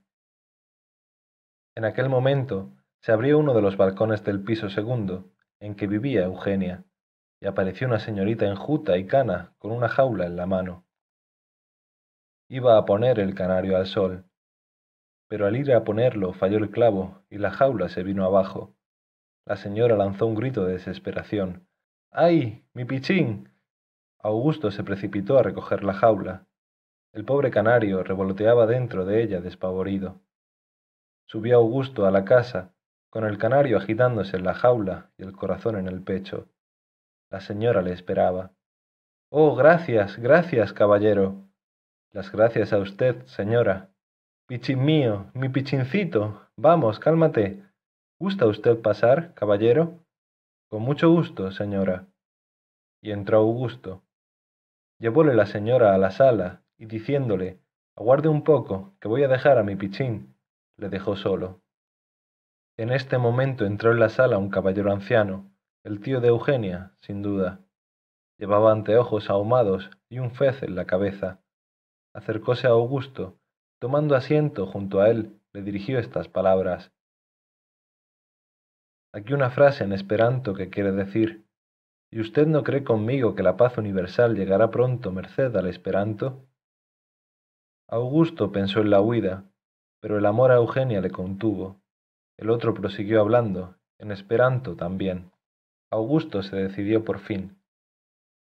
No le entienda a usted una palabra, caballero, de seguro que le hablaba usted en esa maldita jerga que llaman esperanto, dijo la tía, que a este punto entraba, y añadió dirigiéndose a su marido, Fermín, este señor es el del canario. Pues no te entiendo más que tú cuando te hablo en esperanto, le contestó su marido. Este señor ha recogido a mi pobre pichín, que cayó a la calle, y ha tenido la bondad de traérmelo. Y usted, añadió volviéndose a Augusto, ¿quién es? Yo soy, señora, Augusto Pérez, hijo de la difunta viuda de Pérez Rovira, a quien usted acaso conocería. ¿De doña Soledad? Exacto, de doña Soledad. Y mucho que conocía a la buena señora. Fue una viuda y una madre ejemplar. Le felicito a usted por ello. Y yo me felicito de deber al feliz accidente de la caída del canario el conocimiento de ustedes. Feliz. ¿Llama usted feliz a ese accidente? Para mí, sí. Gracias, caballero, dijo don Fermín, agregando. Rigen a los hombres y a sus cosas enigmáticas leyes, que el hombre, sin embargo, puede vislumbrar. Yo, señor mío, tengo ideas particulares sobre casi todas las cosas. Cállate con tu estribillo, hombre, exclamó la tía, ¿Y cómo es que pudo usted acudir tan pronto en socorro de mi pichín? Seré franco con usted, señora. Le abriré mi pecho. Es que rondaba la casa. ¿Esta casa? Sí, señora. Tienen ustedes una sobrina encantadora. Acabáramos, caballero. Ya, ya veo el feliz accidente, y veo que hay canarios providenciales. ¿Quién conoce los caminos de la providencia? Dijo don Fermín. Yo los conozco, hombre, yo, exclamó su señora, y volviéndose a Augusto. Tiene usted abiertas las puertas de esta casa. Pues no faltaba más, al hijo de doña Soledad. Así como así, va usted a ayudarme a quitar a esa chiquilla un caprichito que se le ha metido en la cabeza. ¿Y la libertad? insinuó don Fermín. Cállate tú, hombre, y quédate con tu anarquismo. ¿Anarquismo? exclamó Augusto. Irradió de gozo el rostro de don Fermín, y añadió con la más dulce de sus voces Sí, señor mío, yo soy anarquista, anarquista místico, pero en teoría, entiéndase bien, en teoría. No tema usted, amigo. Y al decir esto le puso amablemente la mano sobre la rodilla. No echo bombas, mi anarquismo es puramente espiritual, porque yo, amigo mío, tengo ideas propias sobre casi todas las cosas. ¿Y usted no es anarquista también? preguntó Augusto a la tía, por decir algo. ¿Yo? Eso es un disparate, eso de que no mande nadie. Si no manda nadie, ¿quién va a obedecer? ¿No comprende usted que eso es imposible? Hombres de poca fe, que llamáis imposible empezó don Fermín. Y la tía, interrumpiéndole, Pues bien, mi señor don Augusto, pacto cerrado. Usted me parece un excelente sujeto, bien educado, de buena familia, con una renta más que regular. Nada, nada, desde hoy es usted mi candidato. Tanto honor, señora. Sí, hay que hacer entrar en razón a esta mozuela. Ella no es mala, sabe usted, pero caprichosa. Luego, fue criada con tanto mimo. Cuando sobrevino aquella catástrofe de mi pobre hermano. ¿Catástrofe? preguntó Augusto. Sí, y como la cosa es pública no debo yo ocultársela a usted. El padre de Eugenia se suicidó después de una operación bursátil desgraciadísima y dejándola casi en la miseria. Le quedó una casa, pero grabada con una hipoteca que se lleva sus rentas todas. Y la pobre chica se ha empeñado en ir ahorrando de su trabajo hasta reunir con qué levantar la hipoteca. Figúrese usted, ni aunque se esté dando lecciones de piano sesenta años. Augusto concibió al punto un propósito generoso y heroico. La chica no es mala, prosiguió la tía, pero no hay modo de entenderla. Si aprendierais esperanto, empezó don Fermín. Déjanos de lenguas universales. Con que no nos entendemos en las nuestras, ibas a traer otra. Pero, ¿Usted no cree, señora, le preguntó Augusto, que sería bueno que no hubiese sino una sola lengua? Eso, eso, exclamó alborozado don Fermín. Sí, señor, dijo con firmeza la tía, una sola lengua, el castellano, y a lo sumo el bable para hablar con las criadas que no son racionales. La tía de Eugenia era asturiana y tenía una criada, asturiana también, a la que reñía en bable. Ahora, si es en teoría, añadió, no me parece mal que haya una sola lengua, porque este mi marido, en teoría, es hasta enemigo del matrimonio. Señores, dijo Augusto levantándose, ¿estoy acaso molestando? Usted no molesta nunca, caballero, le respondió la tía, y queda comprometido a volver por esta casa. Ya lo sabe usted, es usted mi candidato. Al salir se le acercó un momento don Fermín y le dijo al oído, no piense usted en eso. ¿Y por qué no? le preguntó Augusto. Hay presentimientos, caballero, hay presentimientos. Al despedirse, las últimas palabras de la tía fueron, ya lo sabe, es mi candidato. Cuando Eugenia volvió a casa, las primeras palabras de su tía al verla fueron, ¿Sabes, Eugenia, quién ha estado aquí? Don Augusto Pérez. Augusto Pérez, Augusto Pérez. Ah, sí, ¿Y quién le ha traído? Pichín, mi canario. ¿Y a qué ha venido? Vaya una pregunta. Tras de ti. tras de mí y traído por el canario? Pues no lo entiendo.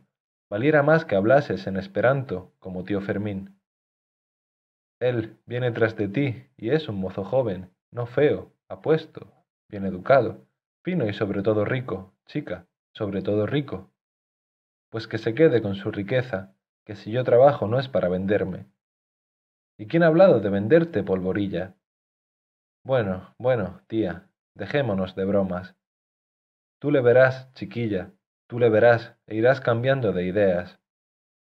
Lo que es eso... Nadie puede decir, de esta agua no beberé. Son misteriosos los caminos de la providencia, exclamó don Fermín. Dios. Pero, hombre, le arguyó su mujer, ¿cómo se compadece eso de Dios con el anarquismo? Ya te lo he dicho mil veces. Si no debe mandar nadie, ¿qué es eso de Dios? Mi anarquismo, mujer, me lo has oído otras mil veces, es místico. Es un anarquismo místico. Dios no manda como mandan los hombres. Dios es también anarquista. Dios no manda, sino... Obedece, ¿no es eso? Tú lo has dicho, mujer, tú lo has dicho. Dios mismo te ha iluminado. Ven acá. Cogió a su mujer, le miró en la frente, soplóle en ella, sobre unos rizos de blancos cabellos, y añadió, Te inspiró él mismo, sí, Dios obedece, obedece. Sí, en teoría, ¿no es eso? Y tú, Eugenita, déjate de bobadas, que se te presenta un gran partido. También yo soy anarquista, tía, pero no como tío Fermín, no mística. Bueno, se verá, terminó la tía.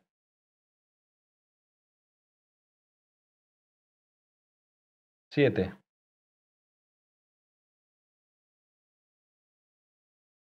Ay, Orfeo, decía ya en su casa Augusto, dándole la leche a aquel. Ay, Orfeo, di el gran paso, el paso decisivo, entré en su hogar, entré en el santuario. ¿Sabes lo que es dar un paso decisivo? Los vientos de la fortuna nos empujan y nuestros pasos son decisivos todos. ¿Nuestros? ¿Son nuestros esos pasos? Caminamos, Orfeo mío, por una selva enmarañada y bravía, sin senderos. El sendero nos lo hacemos con los pies según caminamos a la aventura. Hay quien cree seguir una estrella. Yo creo seguir una doble estrella, melliza, y esa estrella no es sino la proyección misma del sendero al cielo, la proyección del azar. Un paso decisivo, y dime, Orfeo, ¿qué necesidad hay de que haya ni Dios, ni mundo, ni nada? ¿Por qué ha de haber algo? ¿No te parece que esa idea de la necesidad no es sino la forma suprema que el azar toma en nuestra mente? ¿De dónde ha brotado Eugenia? ¿Es ella una creación mía o soy creación suya yo? ¿O somos los dos creaciones mutuas, ella de mí, yo de ella? ¿No es acaso todo creación de cada cosa y cada cosa creación de todo? ¿Y qué es creación? ¿Qué eres tú, Orfeo? ¿Qué soy yo? Muchas veces se me ha ocurrido pensar, Orfeo, que yo no soy, e iba por la calle antojándoseme que los demás no me veían. Y otras veces he fantaseado que no me veían como me veía yo, y que mientras yo creía ir formalmente, con toda compostura, estaba, sin saberlo, haciendo el payaso, y los demás riéndose y burlándose de mí. ¿No te ha ocurrido alguna vez a ti esto, Orfeo? Aunque no, porque tú eres joven todavía y no tienes experiencia de la vida, y además eres perro. Pero dime, Orfeo, ¿no se os ocurrirá alguna vez a los perros creeros hombres, así como ha habido hombres que se han creído perros? Qué vida esta, Orfeo, qué vida, sobre todo desde que murió mi madre. Cada hora me llega empujada por las horas que le precedieron, no he conocido el porvenir. Y ahora que empiezo a vislumbrarlo, me parece que se me va a convertir en pasado. Eugenia es ya casi un recuerdo para mí. Estos días que pasan, este día, este eterno día que pasa, deslizándose en niebla de aburrimiento, hoy como ayer, mañana como hoy. Mira, Orfeo, mira la ceniza que dejó mi padre en aquel cenicero. Esta es la revelación de la eternidad, Orfeo, de la terrible eternidad. Cuando el hombre se queda a solas y cierra los ojos al porvenir, al ensueño, se le revela el abismo pavoroso de la eternidad. La eternidad no es por venir. Cuando morimos nos da la muerte media vuelta en nuestra órbita y emprendemos la marcha hacia atrás, hacia el pasado, hacia lo que fue. Y así, sin término, devanando la madeja de nuestro destino, deshaciendo todo el infinito que en una eternidad nos ha hecho, caminando a la nada, sin llegar nunca a ella, pues que ella nunca fue. Por debajo de esta corriente de nuestra existencia, por dentro de ella, hay otra corriente en sentido contrario. Aquí vamos, del ayer al mañana, allí se va del mañana al ayer, se teje y se desteje a un tiempo.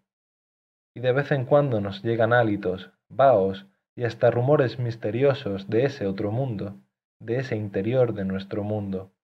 Las entrañas de la historia son una contrahistoria, es un proceso inverso al que ella sigue. El río subterráneo va del mar a la fuente. Y ahora me brillan en el cielo de mi soledad los dos ojos de Eugenia, me brillan con el resplandor de las lágrimas de mi madre, y me hacen creer que existo. Dulce ilusión, amo, ergo sum. Este amor, Orfeo, es como la lluvia bienhechora en que se deshace y concreta la niebla de la existencia. Gracias al amor siento al alma de bulto, la toco. Empieza a dolerme en su cogollo mismo el alma, gracias al amor, Orfeo. Y el alma misma, ¿qué es sino amor, sino dolor encarnado? Vienen los días y van los días, y el amor queda. Allá dentro, muy dentro, en las entrañas de las cosas, se rozan y friegan la corriente de este mundo con la contraria corriente del otro, y de este roce y friega viene el más triste y el más dulce de los dolores, el de vivir. Mira, Orfeo, las lizas, mira la urdimbre, mira cómo la trama va y viene con la lanzadera, mira cómo juega las primideras, pero, dime, ¿dónde está el enjullo a que se arrolla la tela de nuestra existencia? ¿Dónde? Como Orfeo no había visto nunca un telar, es muy difícil que entendiera a su amo pero mirándole a los ojos mientras hablaba, adivinaba su sentir.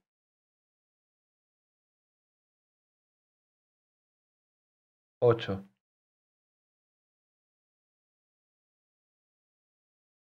Augusto temblaba y sentíase como en un potro de suplicio en su asiento. Entrábanle furiosas ganas de levantarse de él, pasearse por la sala aquella, dar manotadas en el aire, gritar, hacer locuras de circo, olvidarse de que existía. Ni doña Ermelinda, la tía de Eugenia, ni don Fermín, su marido, el anarquista teórico y místico, lograban traerle a la realidad. Pues sí, yo creo, decía doña Ermelinda, don Augusto, que esto es lo mejor, que usted se espere, pues ella no puede ya tardar en venir. La llamo. Ustedes se ven y se conocen y este es el primer paso. Todas las relaciones de este género tienen que empezar por conocerse, ¿no es así? En efecto, señora, dijo, como quien habla desde otro mundo, Augusto. El primer paso es verse y conocerse. Y yo creo que así que ella le conozca a usted, pues la cosa es clara. No tan clara, arguyó don Fermín.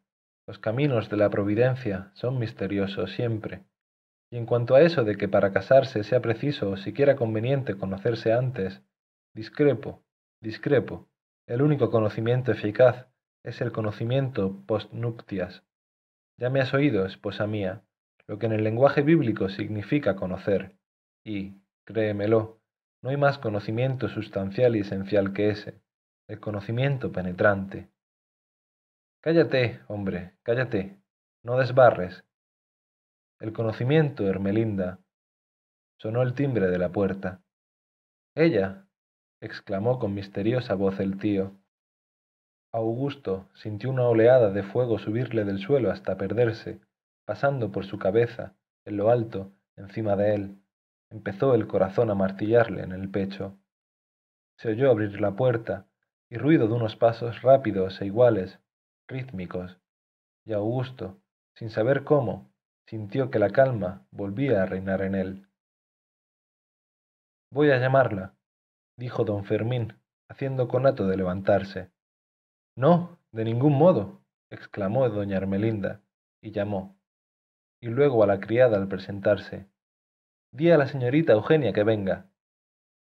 Se siguió un silencio.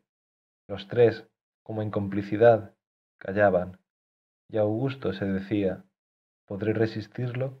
No me pondré rojo como una amapola o blanco cual un lirio cuando sus ojos llenen el hueco de esa puerta. No estallará mi corazón. Oyóse un ligero rumor, como de paloma que arranca en vuelo, un ah breve y seco, y los ojos de Eugenia, en un rostro todo frescor de vida y sobre un cuerpo que no parecía pesar sobre el suelo, dieron como una nueva y misteriosa luz espiritual a la escena.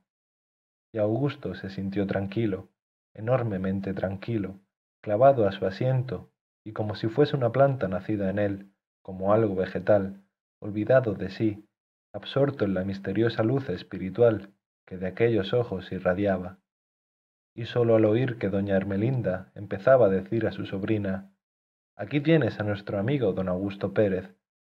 Volvió en sí y se puso de pie procurando sonreír. Aquí tienes a nuestro amigo don Augusto Pérez, que desea conocerte. ¿El del canario? preguntó Eugenia. Sí, el del canario, señorita, contestó Augusto acercándose a ella y alargándole la mano, y pensó me va a quemar con la suya. Pero no fue así. Una mano blanca y fría, blanca como la nieve y como la nieve fría, tocó su mano, y sintió Augusto que se derramaba por su ser todo como un fluido de serenidad. Sentóse Eugenia. Y este caballero, empezó la pianista.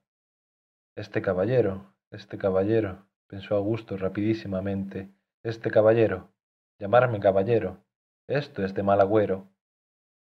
Este caballero, hija mía, ¿qué ha hecho por una feliz casualidad?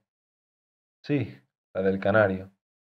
Son misteriosos los caminos de la providencia, sentenció el anarquista. Este caballero, digo, agregó la tía, que por una feliz casualidad ha hecho conocimiento con nosotros y resulta ser el hijo de una señora a quien conocí algo y respeté mucho. Este caballero, puesto que es amigo ya de casa, ha deseado conocerte, Eugenia. Y admirarla, añadió Augusto. ¿Admirarme? exclamó Eugenia. Sí, como pianista. Ah, vamos. Conozco, señorita, su gran amor al arte. ¿Al arte? ¿A cuál? ¿Al de la música? Claro está. Pues le han engañado a usted, don Augusto.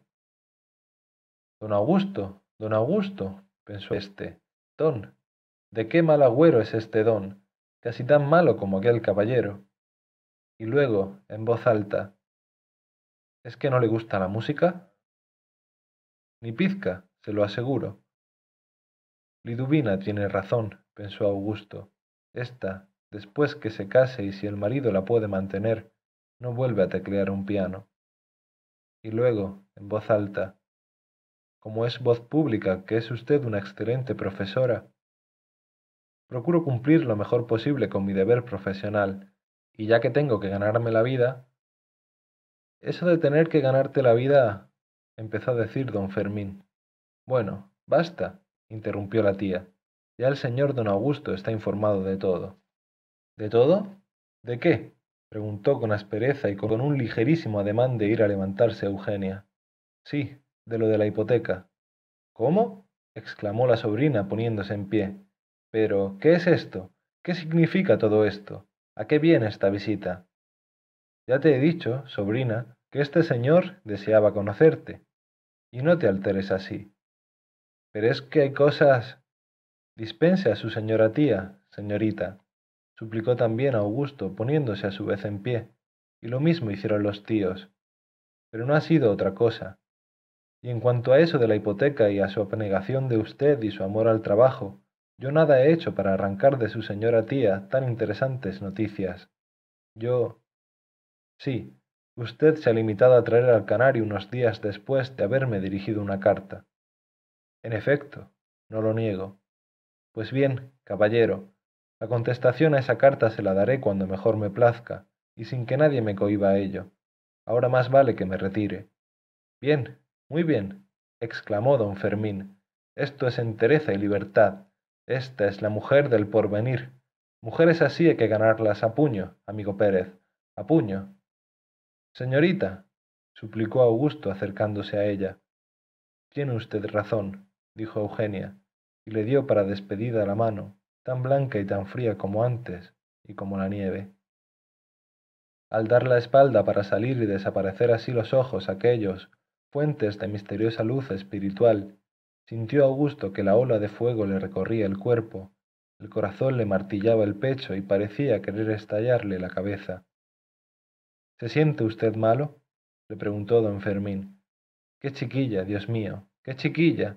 exclamaba doña Ermelinda. Admirable, majestuosa, heroica, una mujer, toda una mujer, decía Augusto. Así creo yo, añadió el tío. Perdone, señor don Augusto, repetíale la tía, perdone. Esta chiquilla es un pequeño erizo. ¿Quién lo había de pensar? Pero, si estoy encantado, señora, encantado. Si esta recia independencia de carácter, a mí, que no le tengo, es lo que más me entusiasma. Si es esta, esta, esta y no otra la mujer que necesito. Sí, señor Pérez, declamó el anarquista. Esta es la mujer del porvenir. ¿Y yo? arguyó doña Armelinda. Tú, la del pasado. Esta es, digo, la mujer del porvenir. Claro, no en balde me ha estado oyendo disertar un día y otro sobre la sociedad futura y la mujer del porvenir. No en balde le he inculcado las emancipadoras doctrinas del anarquismo, sin bombas. Pues yo creo, dijo de mal humor la tía, que esta chicuela es capaz de tirar bombas. Y aunque así fuera, insinuó Augusto. Eso no, eso no, dijo el tío. ¿Y qué más da? Don Augusto, don Augusto. Yo creo, añadió la tía, que no por esto que acaba de pasar debe usted ceder a sus pretensiones. Claro que no, así tiene más mérito. A la conquista, pues, y ya sabe usted que nos tiene de su parte y que puede venir a esta casa cuantas veces guste, y quiéralo o no, Eugenia. Pero, mujer, si ella no ha manifestado que le disguste las venidas acá de don Augusto, hay que ganarla a puño, amigo, a puño. Ya irá usted conociéndola y verá de qué temple es. Esto es toda una mujer, don Augusto, y hay que ganarla a puño, a puño. ¿No quería usted conocerla? Sí, pero... Entendido, entendido. A la lucha, pues, amigo mío. Cierto, cierto. Y ahora, adiós. Don Fermín llamó luego aparte a Augusto para decirle Se me ha olvidado decirle que cuando escriba a Eugenia lo haga escribiendo su nombre con J y no con G. Eugenia. Y del Arco con K. Eugenia Domingo del Arco. ¿Y por qué? Porque hasta que no llegue el día feliz en que el esperanto sea la única lengua, una sola para toda la humanidad, hay que escribir el castellano con ortografía fonética. Nada de Cs, guerra a la C, za, ce, ci, zo, zu con Z y k, ke, ki, ko, ku con K. Y fuera las Hs. La H es el absurdo, la reacción, la autoridad, la edad media, el retroceso. Guerra a la H, de modo que es usted foneticista también. ¿También? ¿Por qué también? Por lo de anarquista y esperantista. Todo es uno, señor, todo es uno. Anarquismo, esperantismo, espiritismo, vegetarianismo, foneticismo. Todo es uno. Guerra a la autoridad, guerra a la división de lenguas, guerra a la vil materia y a la muerte, guerra a la carne, guerra a la H. Adiós. Despidiéronse, y Augusto salió a la calle como aligerado de un gran peso y hasta gozoso. Nunca hubiera presupuesto lo que le pasaba por dentro del espíritu. Aquella manera de habérsele presentado a Eugenia la primera vez que se vieron de quieto y de cerca y que se hablaron, lejos de dolerle, encendíale más y le animaba. El mundo le parecía más grande, el aire más puro y más azul el cielo. Era como si respirase por vez primera en lo más íntimo de sus oídos cantaba aquella palabra de su madre. Cásate. Casi todas las mujeres con que cruzaba por la calle parecíanle guapas, muchas hermosísimas y ninguna fea. Diríase que para él empezaba a estar el mundo iluminado por una nueva luz misteriosa desde dos grandes estrellas invisibles que refulgían más allá del azul del cielo, detrás de su aparente bóveda. Empezaba a conocer el mundo, y sin saber cómo, se puso a pensar en la profunda fuente de la confusión vulgar entre el pecado de la carne y la caída de nuestros primeros padres por haber probado del fruto del árbol de la ciencia del bien y del mal. Y meditó en la doctrina de don Fermín sobre el origen del conocimiento. Llegó a su casa, y al salir Orfeo a recibirle, lo cogió en sus brazos, le acarició y le dijo, Hoy empezamos una nueva vida, Orfeo. ¿No sientes que el mundo es más grande, más puro el aire y más azul el cielo? Ah, cuando la veas, Orfeo, cuando la conozcas, entonces sentirás la congoja de no ser más que perro, como yo siento la de no ser más que hombre. Y dime, Orfeo, ¿cómo podéis conocer si no pecáis, si vuestro conocimiento no es pecado? El conocimiento que no es pecado no es tal conocimiento, no es racional. Al servirle la comida, su fiel Liduvina se le quedó mirando. ¿Qué miras? preguntó Augusto. Me parece que hay mudanza. ¿De dónde sacas eso? El señorito tiene otra cara. ¿Lo crees? Naturalmente. ¿Y qué? ¿Se arregla lo de la pianista? Liduvina, Liduvina. Tiene usted razón, señorito, pero me interesa tanto su felicidad. ¿Quién sabe qué es eso? Es verdad. Y los dos miraron al suelo, como si el secreto de la felicidad estuviese debajo de él.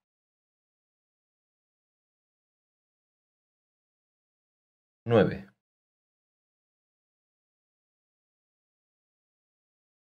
Al día siguiente de esto hablaba Eugenia en el reducido cuchitril de una portería, con un joven mientras la portera había salido discretamente a tomar el fresco a la puerta de la casa.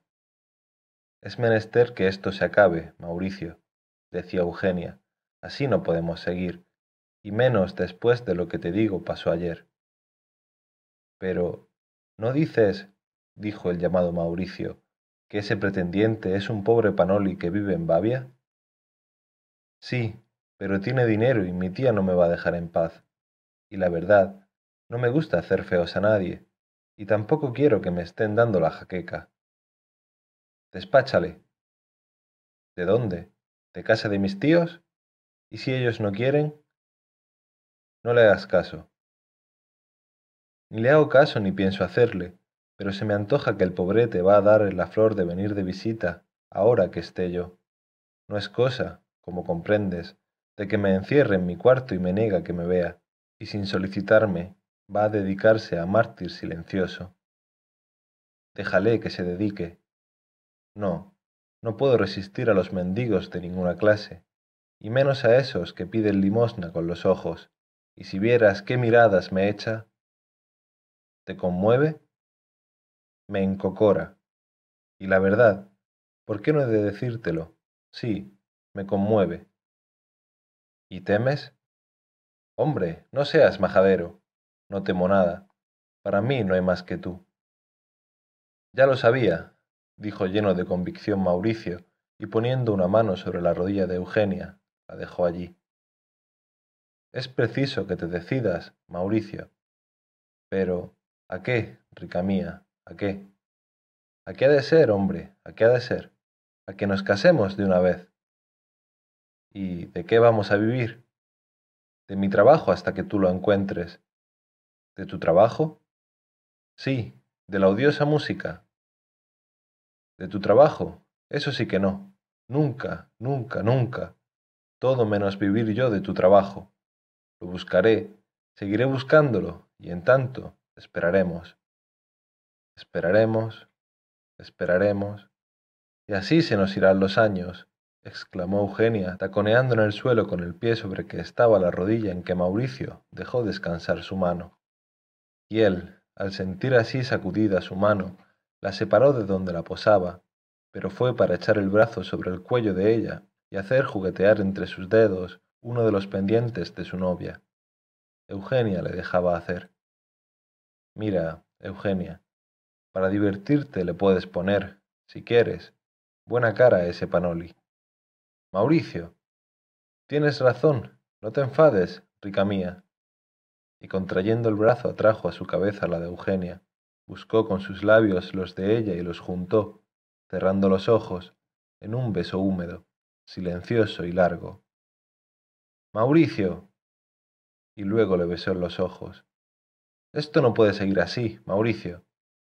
¿Cómo? Pero, ¿hay mejor que esto? ¿Crees que lo pasaremos nunca mejor? Te digo, Mauricio, que esto no puede seguir así. Tienes que buscar trabajo. Odio la música. Sentía la pobre oscuramente, sin darse de ello clara cuenta, que la música es preparación eterna, preparación a un advenimiento que nunca llega, eterna iniciación que no acaba cosa. Estaba harta de música. Buscaré trabajo, Eugenia, lo buscaré. Siempre dices lo mismo y siempre estamos lo mismo. Es que crees... Es que sé que en el fondo no eres más que un aragán y que va a ser preciso que sea yo la que busque trabajo para ti. Claro, como a los hombres os cuesta menos esperar. Eso creerás tú. Sí, sí, sé bien lo que me digo. Y ahora, te lo repito, no quiero ver los ojos suplicantes del señorito don Augusto como los de un perro hambriento. ¿Qué cosas se te ocurren, chiquilla? Y ahora, añadió levantándose y apartándole con la mano suya, que te cito y a tomar el fresco, qué buena falta te hace. Eugenia, Eugenia, le susurró con voz seca, casi febril, al oído. Si tú quisieras. El que tiene que aprender a querer eres tú, Mauricio, con que... a ser hombre. Busca trabajo. Decídete pronto. Si no, trabajaré yo. Pero decídete pronto. En otro caso... ¿En otro caso qué? Nada. Hay que acabar con esto. Y sin dejarle replicar, se salió del cuchitril de la portería. Al cruzar con la portera, le dijo, Ahí queda su sobrino, señora Marta, y dígale que se resuelva de una vez y salió Eugenia con la cabeza alta a la calle, donde en aquel momento un organillo de manubrio encentaba una rabiosa polca.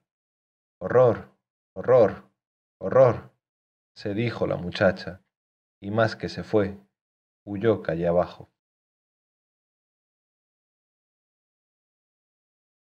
Diez.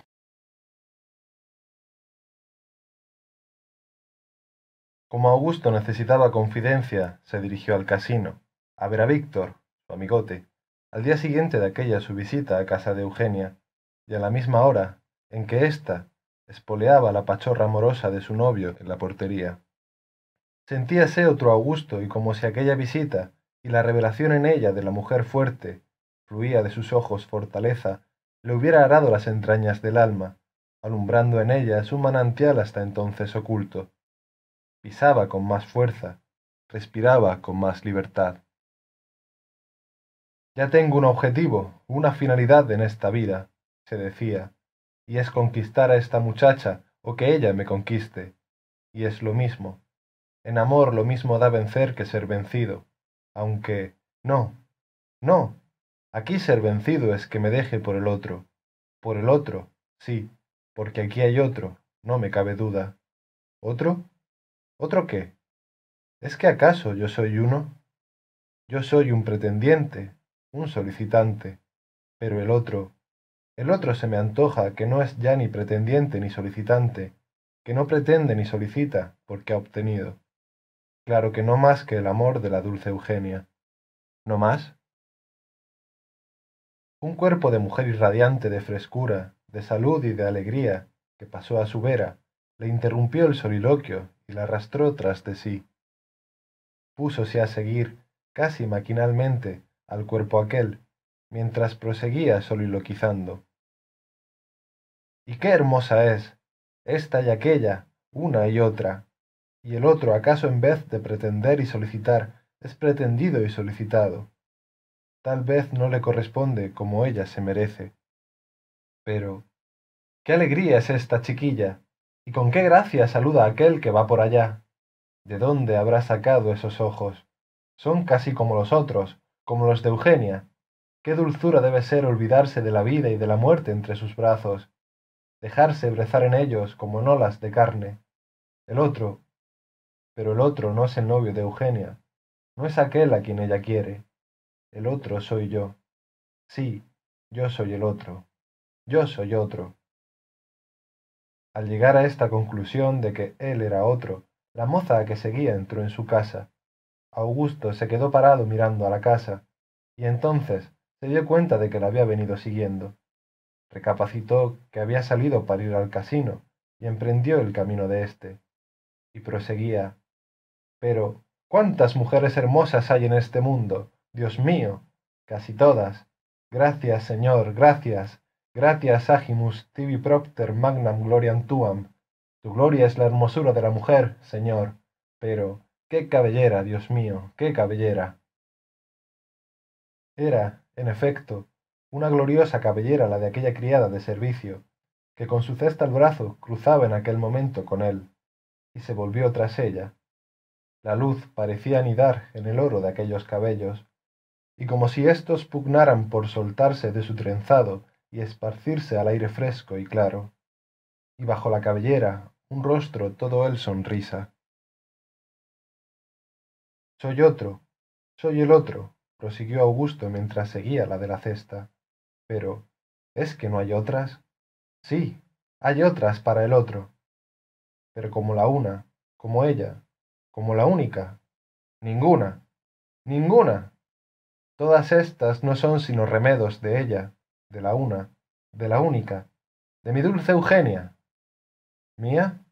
Sí, yo por el pensamiento, por el deseo, la hago mía.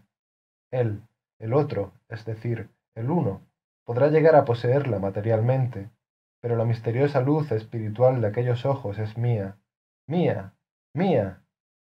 Y, ¿No reflejan también una misteriosa luz espiritual estos cabellos de oro?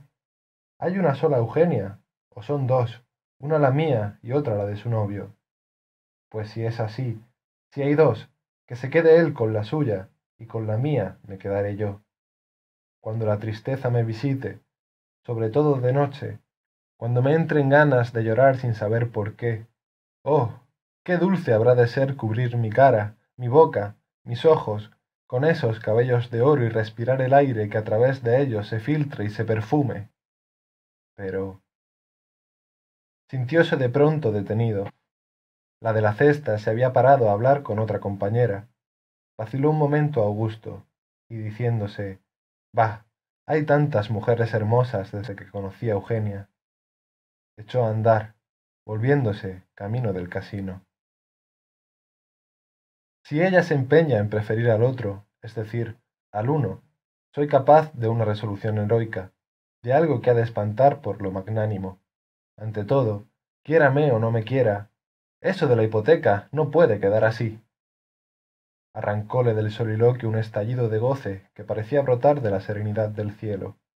Un par de muchachas reían junto a él, y era su risa como el gorjeo de dos pájaros en una enramada con flores. Clavó un momento sus ojos sedientos de hermosura en aquella pareja de mozas, y apareciéronsele como un solo cuerpo geminado. Iban cogidas de bracete, y a él le entraron furiosas ganas de detenerlas, coger a cada una de un brazo e irse, así, en medio de ellas, mirando al cielo, a donde el viento de la vida los llevara. Pero, ¿cuánta mujer hermosa hay desde que conocí a Eugenia? se decía, siguiendo en tanto a aquella riente pareja. Esto se ha convertido en un paraíso. ¡Qué ojos! ¡Qué cabellera! ¡Qué risa! La una es rubia y morena la otra. Pero, ¿cuál es la rubia? ¿Cuál la morena? Se me confunden una en otra. Pero, hombre, ¿vas despierto o dormido?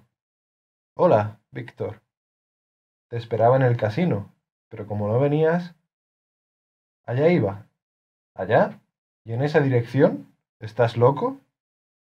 Sí, tienes razón, pero, mira, voy a decirte la verdad. Creo que te hablé de Eugenia. ¿De la pianista? Sí. Pues bien, Estoy locamente enamorado de ella, como un... Sí, como un enamorado. Sigue. Loco, chico, loco.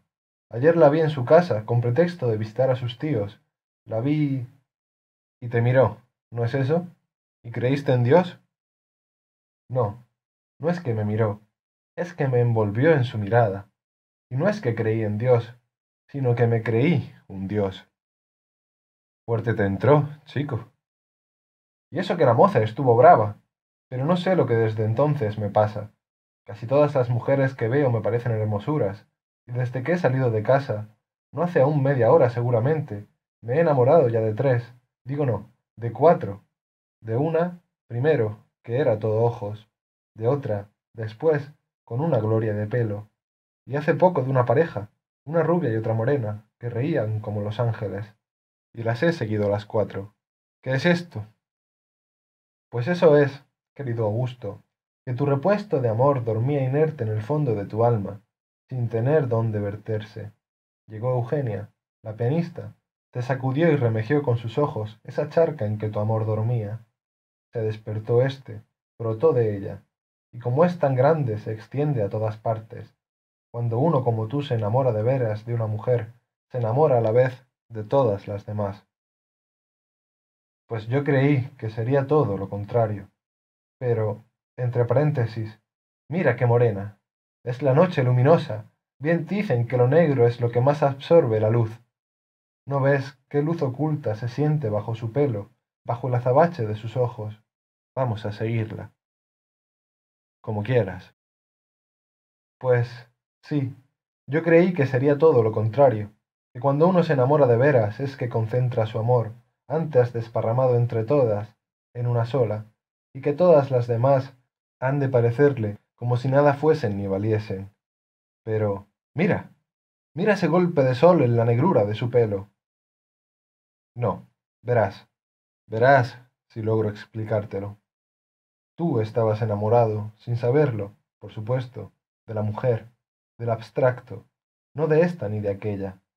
Al ver a Eugenia, ese abstracto se concretó y la mujer se hizo una mujer y te enamoraste de ella. Y ahora vas de ella, sin dejarla, a casi todas las mujeres y te enamoras de la colectividad, del género. Has pasado, pues, de lo abstracto a lo concreto y de lo concreto a lo genérico de la mujer a una mujer y de una mujer a las mujeres. Vaya una metafísica. ¿Y qué es el amor sino metafísica?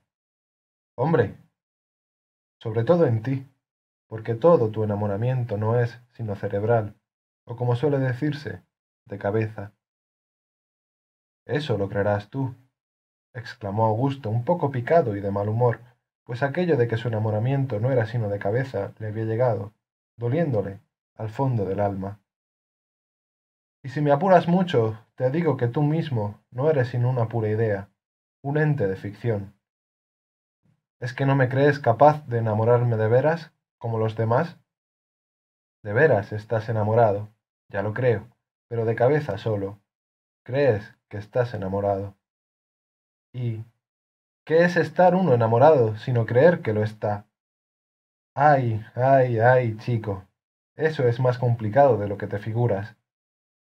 ¿En qué se conoce, dime, que uno está enamorado y no solamente que cree estarlo? Mira, más vale que dejemos esto y hablemos de otras cosas.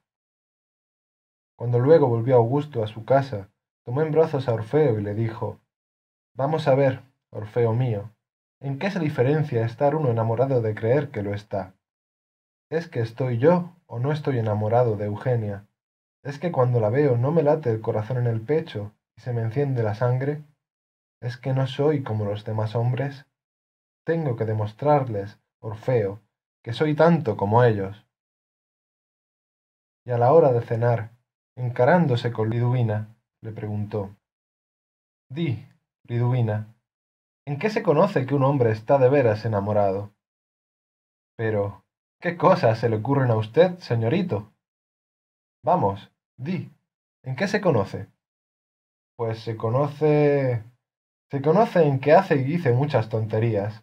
Cuando un hombre se enamora de veras, se chala, vamos al decir, por una mujer, ya no es un hombre. Pues, ¿qué es? Es... es... es una cosa, un animalito. Una hace de él lo que quiere. Entonces, cuando una mujer se enamora de veras de un hombre, se chala, como dices, hace de ella el hombre lo que quiere. El caso no es enteramente igual. ¿Cómo? ¿Cómo? Eso es muy difícil de explicar, señorito. Pero, ¿está usted de veras enamorado? Es lo que trato de averiguar. Pero tonterías, de las gordas, no he dicho ni hecho todavía ninguna, me parece. Liduvina se calló, y Augusto se dijo, ¿estaré de veras enamorado?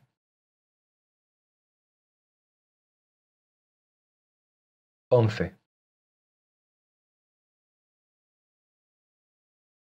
Cuando llamó aquel otro día Augusto a la casa de don Fermín y doña Ermelinda, la criada le pasó a la sala diciéndole, Ahora aviso. Quedóse un momento solo y como si estuviese en el vacío. Sentía una profunda opresión en el pecho. Ceñíale una angustiosa sensación de solemnidad. Sentóse, para levantarse al punto, y se entretuvo en mirar los cuadros que colgaban de las paredes, un retrato de Eugenia entre ellos. Entráronle ganas de echar a correr, de escaparse. De pronto, al oír unos pasos menudos, sintió un puñal atravesarle el pecho y como una bruma invadirle la cabeza. Abrióse la puerta de la sala y apareció Eugenia. El pobre se apoyó en el respaldo de una butaca. Ella, al verle lívido, palideció un momento y se quedó suspensa en medio de la sala, y luego, acercándose a él, le dijo, con voz seca y baja, ¿Qué le pasa a usted, don Augusto? ¿Se pone malo? No, no es nada. ¿Qué sé yo? ¿Quiere algo? ¿Necesita algo? Un vaso de agua. Eugenia, como quien ve un agarradero, salió de la estancia para ir ella misma a buscar el vaso de agua, que se lo trajo al punto. El agua tembloteaba en el vaso, pero más tembló éste en manos de Augusto, que se lo bebió de un trago, atropelladamente, vertiéndosele agua por la barba, y sin quitar en tanto sus ojos de los de Eugenia. Si quiere usted, dijo ella, mandaré que le hagan una taza de té, o de manzanilla, o de tila. ¿Qué? ¿Se ha pasado? No, no, no, no fue nada. Gracias, Eugenia, gracias. Y se enjugaba el agua de la barba. Bueno, pues ahora siéntese usted. Y cuando estuvieron sentados, prosiguió ella, le esperaba cualquier día y di orden a la criada de que aunque no estuviesen mis tíos, como sucede algunas tardes, le hiciese a usted pasar y me avisara. Así como así, deseaba que hablásemos a solas. Oh, Eugenia, Eugenia. Bueno, las cosas más fríamente. Nunca me pude imaginar que le daría tan fuerte, porque me dio usted miedo cuando entré aquí. Parecía un muerto. Y más muerto que vivo estaba, créamelo. Va a ser menester que nos expliquemos. Eugenia, exclamó el pobre, y extendió una mano que recogió al punto. Todavía me parece que no está usted en disposición de que hablemos tranquilamente, como buenos amigos. A ver. Y le cogió la mano para tomarle el pulso. Y éste empezó a latir febril en el pobre Augusto. Se puso rojo, ardíale la frente. Los ojos de Eugenia se le borraron de la vista y no vio ya nada sino una niebla, una niebla roja. Un momento creyó perder el sentido. Ten compasión, Eugenia, ten compasión de mí. Cálmese usted, don Augusto, cálmese. Don Augusto, don Augusto, don, don. Sí, mi bueno de don Augusto, cálmese usted y hablemos tranquilamente. Pero, permítame, y le cogió entre sus dos manos la diestra aquella blanca y fría como la nieve, de ausados dedos, hechos para acariciar las teclas del piano, para arrancarles dulces arpegios. Como usted quiera, don Augusto. Este se la llevó a los labios y la cubrió de besos, que apenas entibiaron su frialdad blanca. Cuando usted acabe, don Augusto, empezaremos a hablar. Pero mira, Eugenia, ven. No, no, no. Formalidad. Y desprendiendo su mano de las de él, prosiguió. Yo no sé qué género de esperanzas le habrán hecho concebir mis tíos, o más bien mi tía, pero el caso es que me parece que usted está engañado. ¿Cómo engañado? Sí, han debido decirle que tengo novio. Lo sé. ¿Se lo han dicho ellos? No, no me lo ha dicho nadie, pero lo sé. Entonces... Pero es, Eugenia, que yo no pretendo nada, que no busco nada, que nada pido. Es, Eugenia, que yo me contento con que me deje venir de cuando en cuando a bañar mi espíritu en la mirada de esos ojos, a embriagarme en el vaho de su respiración. Bueno, don Augusto, esas son cosas que se leen en los libros. Dejemos eso. Yo no me opongo a que usted venga cuantas veces se le antoje, a que me vea y me revea, a que hable conmigo y hasta... ya lo ha visto usted, hasta que me bese la mano. Pero yo tengo un novio, del cual estoy muy enamorada y con el cual pienso casarme. Pero, ¿de veras está usted enamorada de él? Vaya una pregunta. ¿Y en qué conoce usted que está de él enamorada? Pero, ¿es que se ha vuelto usted loco, don Augusto? No, no, lo digo porque mi amigo mejor me ha dicho que hay muchos que creen estar enamorados sin estarlo. Lo ha dicho por usted, ¿no es eso? Sí, por mí lo ha dicho. Pues, porque en el caso de usted, acaso sea verdad eso. Pero, ¿es que cree usted ¿Es que crees, Eugenia, que no estoy de veras enamorado de ti? No alce usted tanto la voz, don Augusto, que puede oírle la criada. Sí, sí, continuó exaltándose, hay quien me cree incapaz de enamorarme de veras. Dispense un momento, le interrumpió Eugenia, y se salió dejándole solo. Volvió al poco rato y con la mayor tranquilidad le dijo Y bien, don Augusto, ¿se ha calmado ya? Eugenia, Eugenia. En este momento se oyó llamar a la puerta y Eugenia dijo Mis tíos. A los pocos momentos entraban estos en la sala. Vino don Augusto a visitarnos. Salí yo misma a abrirle. Quería irse, pero le dije que pasara, que no tardaríais en venir. Y aquí está. Vendrán tiempos, exclamó don Fermín, en que se disiparán los convencionalismos sociales todos, Estoy convencido de que las cercas y tapias de las propiedades privadas no son más que incentivos para los que llamamos ladrones, cuando los ladrones son los otros, los propietarios. No hay propiedad más segura que la que está sin cercas ni tapias, al alcance de todo el mundo. El hombre nace bueno, es naturalmente bueno. La sociedad le malea y pervierte. Cállate, hombre, exclamó doña Ermelinda, que no me dejas oír cantar al canario. ¿No le oye usted, don Augusto? Es un encanto oírle. Y cuando ésta se ponía a aprender sus lecciones de piano, había que oírle a un canario que entonces tuve. Se excitaba, y cuanto más ésta daba a las teclas, más él a cantar y más cantar. Como que se murió de eso, reventado. Hasta los animales domésticos se contagian de nuestros vicios, agregó el tío. Hasta a los animales que con nosotros conviven les hemos arrancado del santo estado de naturaleza. Oh, humanidad, humanidad. ¿Y ha tenido usted que esperar mucho, don Augusto? preguntó la tía. Oh, no, señora. No, nada, nada, un momentito, un relámpago. Por lo menos así me lo pareció. Ah, vamos. Sí, tía, muy poco tiempo pero lo bastante para que se haya repuesto de una ligera indisposición que trajo de la calle. ¿Cómo? Oh, no fue nada, señora, nada. Ahora yo les dejo. Tengo que hacer, dijo Eugenia, y dando la mano a Augusto, se fue. ¿Y qué? ¿Cómo va eso? le preguntó a Augusto la tía, así que Eugenia hubo salido. ¿Y qué es eso? La conquista, naturalmente. Mal, muy mal, me ha dicho que tiene novio y que se ha de casar con él. ¿No te lo decía yo, Hermelinda? ¿No te lo decía? Pues no, no y no. No puede ser. Eso del novio es una locura, don Augusto. Una locura.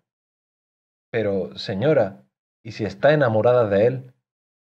Eso digo yo, exclamó el tío. Eso digo yo. La libertad, la santa libertad, la libertad de elección. Pues no, no y no. ¿Acaso sabe esa chiquilla lo que se hace? Despreciarle a usted, don Augusto, a usted. Eso no puede ser. Pero, señora, reflexione, fíjese, no se puede, no se debe violentar así la voluntad de una joven como Eugenia. Se trata de su felicidad, y no debemos todos preocuparnos sino de ella, y hasta sacrificarnos para que la consiga. ¿Usted, don Augusto? ¿Usted? Yo, sí, yo, señora. Estoy dispuesto a sacrificarme por la felicidad de Eugenia, de su sobrina, porque mi felicidad consiste en que ella sea feliz. Bravo, exclamó el tío, bravo, bravo. He aquí un héroe, he aquí un anarquista místico. ¿Anarquista? dijo Augusto. Anarquista, sí, porque mi anarquismo consiste en eso, en eso precisamente, en que cada cual se sacrifique por los demás, en que uno se sienta feliz haciendo felices a los otros, en que, pues bueno te pones, Fermín, cuando un día cualquiera no se te sirve la sopa sino diez minutos después de las doce. Bueno, es que ya sabes, Hermelinda, que mi anarquismo es teórico. Me esfuerzo por llegar a la perfección, pero... Y la felicidad también es teórica, exclamó Augusto, compungido y como quien habla consigo mismo. Y luego, he decidido sacrificarme a la felicidad de Eugenia, y he pensado en un acto heroico. ¿Cuál? ¿No me dijo usted una vez, señora, que la casa que Eugenia dejó su desgraciado padre, sí, mi pobre hermano, está grabada con una hipoteca que se lleva sus rentas todas? Sí, señor. Pues bien, yo sé lo que he de hacer. Y se dirigió a la puerta. Pero don Augusto. Augusto se siente capaz de las más heroicas determinaciones, de los más grandes sacrificios, y ahora se sabrá si está enamorado nada más que de cabeza o lo está también de corazón, si es que cree estar enamorado sin estarlo. Eugenia, señores, me ha despertado a la vida, a la verdadera vida, y, sea ella de quien fuere, yo le debo gratitud eterna. Y ahora, adiós. Y se salió solemnemente. Y no bien hubo salido, gritó doña Ermelinda. ¡Chiquilla!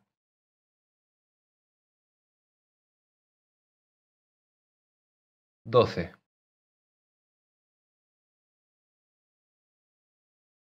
Señorito, entró un día después a decir a Augusto Liduvina, ahí está la del planchado. ¿La del planchado? Ah, sí, que pase. Entró la muchacha llevando el cesto del planchado de Augusto. Quedaron mirándose, y ella, la pobre, sintió que se le encendía el rostro pues nunca cosa igual le ocurrió en aquella casa en tantas veces como allí entró. Parecía antes como si el señorito ni la hubiese visto siquiera, lo que a ella, que creía conocerse, habíala tenido inquieta y hasta mohina. No fijarse en ella, no mirarla como la miraban otros hombres, no devorarla con los ojos, o más bien lamerle con ellos los de ella y la boca y la cara toda. ¿Qué te pasa, Rosario? Porque creo que te llamas así, ¿no?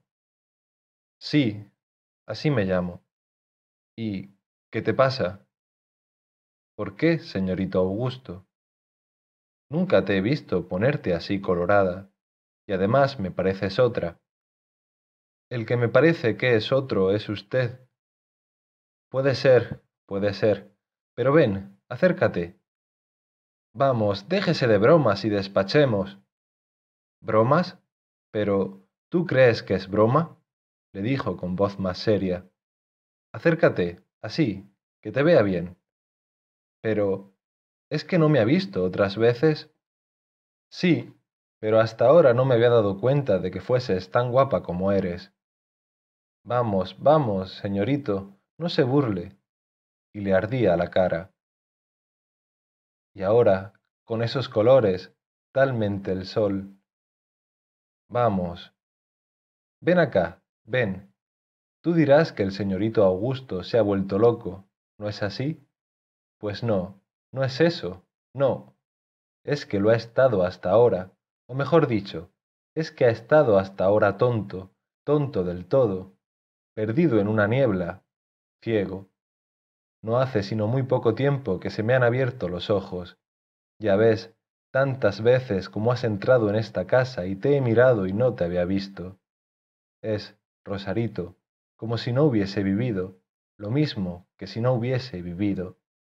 Estaba tonto, tonto. Pero, ¿qué te pasa, chiquilla? ¿Qué es lo que te pasa? Rosario, que se había tenido que sentar en una silla, ocultó la cara con las manos y rompió a llorar. Augusto se levantó, cerró la puerta, volvió a la mocita y poniéndole una mano sobre el hombro, le dijo con su voz más húmeda y más caliente, muy bajo, Pero, ¿qué te pasa, chiquilla? ¿Qué es eso? Que con esas cosas me hace usted llorar, don Augusto. Ángel de Dios. No diga usted esas cosas, don Augusto. ¿Cómo que no las diga? Sí, he vivido ciego, tonto, como si no viviera, hasta que llegó una mujer, ¿sabes? Otra, y me abrió los ojos y he visto el mundo, y sobre todo he aprendido a veros a vosotras, a las mujeres. Y esa mujer sería una mala mujer. ¿Mala? ¿Mala dices? ¿Sabes lo que dices, Rosario? ¿Sabes lo que dices? ¿Sabes lo que es ser malo? ¿Qué es ser malo? No, no, no. Esa mujer es, como tú, un ángel. Pero esa mujer no me quiere. No me quiere. No me quiere. Y al decirlo se le quebró la voz y se le empañaron en lágrimas los ojos. Pobre don Augusto. Sí, tú lo has dicho, Rosario, tú lo has dicho. Pobre don Augusto. Pero mira, Rosario, quita el don y di, pobre Augusto. Vamos, di, pobre Augusto. Pero, señorito, vamos, dilo, pobre Augusto. Si usted se empeña, pobre Augusto. Augusto se sentó. Ven acá, la dijo. Levantóse ella cual movida de un resorte, como una hipnótica sugestionada, con la respiración anhelante. Cogióla él, la sentó sobre sus rodillas, la apretó fuertemente a su pecho, y teniendo su mejilla apretada contra la mejilla de la muchacha, que echaba fuego, estalló diciendo Ay, Rosario, Rosario, yo no sé lo que me pasa, yo no sé lo que es de mí. Esa mujer que tú dices que es mala, sin conocerla, me ha vuelto ciego al darme la vista. Yo no vivía, ahora vivo, pero ahora que vivo es cuando siento lo que es morir. Tengo que defenderme de esa mujer, tengo que defenderme de su mirada. ¿Me ayudarás tú, Rosario? ¿Me ayudarás a que de ella me defienda? Un sí, tenuísimo, como susurro que parecía venir de otro mundo, rozó el oído de Augusto. Yo ya no sé lo que me pasa, Rosario, ni lo que digo, ni lo que hago, ni lo que pienso. Yo ya no sé si estoy o no enamorado de esa mujer, de esa mujer a la que llamas mala. Es que yo, don Augusto, Augusto, Augusto, es que yo, Augusto. Bueno, cállate, basta. Y cerraba él los ojos. No digas nada, Déjame hablar solo, conmigo mismo. Así he vivido desde que murió mi madre, conmigo mismo, nada más que conmigo, es decir, dormido. Y no he sabido lo que es dormir juntamente, dormir dos un mismo sueño, dormir juntos, no estar juntos durmiendo cada cual su sueño, no, sino dormir juntos, dormir juntos el mismo sueño. Y si durmiéramos tú y yo Rosario, el mismo sueño. Y esa mujer, empezó la pobre chica, temblando entre los brazos de Augusto y con lágrimas en la voz. Esa mujer, Rosario, no me quiere, no me quiere, no me quiere. Pero ella me ha enseñado que hay otras mujeres, por ella he sabido que hay otras mujeres. Y alguna podrá quererme. ¿Me querrás tú, Rosario? Dime, ¿me querrás tú? Y la apretaba como loco contra su pecho. Creo que sí, que le querré. Que te querré, Rosario, que te querré. Que te querré. Así, así, Rosario, así, ¿eh? En aquel momento se abrió la puerta, apareció Liduvina y exclamando Ah, volvió a cerrarla. Augusto se turbó mucho más que Rosario, la cual, poniéndose rápidamente en pie, se atusó el pelo, se sacudió el cuerpo y con voz entrecortada dijo Bueno, señorito, ¿hacemos la cuenta? Sí, tienes razón, pero volverás, ¿eh? Volverás. Sí, volveré. ¿Y me lo perdonas todo? ¿Me lo perdonas? ¿Perdonarle qué? Esto, esto, ha sido una locura. ¿Me lo perdonas? Yo no tengo nada que perdonarle, señorito, y lo que debe hacer es no pensar en esa mujer. ¿Y tú pensarás en mí? Vaya, que tengo que irme. Arreglaron la cuenta y Rosario se fue, y apenas había ido entró Liduvina. ¿No me preguntaba usted el otro día, señorito, en qué se conoce si un hombre está o no enamorado? En efecto. Y le dije en qué hace o dice tonterías. Pues bien, ahora puedo asegurarle que usted está enamorado. Pero, ¿de quién? ¿De Rosario? ¿De Rosario? ¿Qué? ¿De la otra? ¿Y de dónde sacas eso, Liduvina? Bah, usted ha estado diciendo y haciendo a ésta lo que no pudo decir ni hacer a la otra. Pero, ¿tú te crees? No, no, si ya me pongo que no ha pasado a mayores, pero... Liduvina, Liduvina. Como usted quiera, señorito. El pobre fue a acostarse ardiéndole la cabeza, y al echarse en la cama, a cuyos pies dormía Orfeo, se decía, Ay, Orfeo, Orfeo, esto de dormir solo, solo, solo, de dormir un solo sueño. El sueño de uno solo es la ilusión, la apariencia. El sueño de dos es ya la verdad, la realidad. ¿Qué es el mundo real sino el sueño que soñamos todos, el sueño común? Y cayó en el sueño.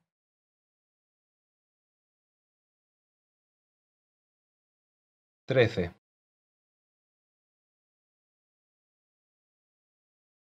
Pocos días después de esto, entró una mañana Liduvina en el cuarto de Augusto, diciéndole que una señorita preguntaba por él.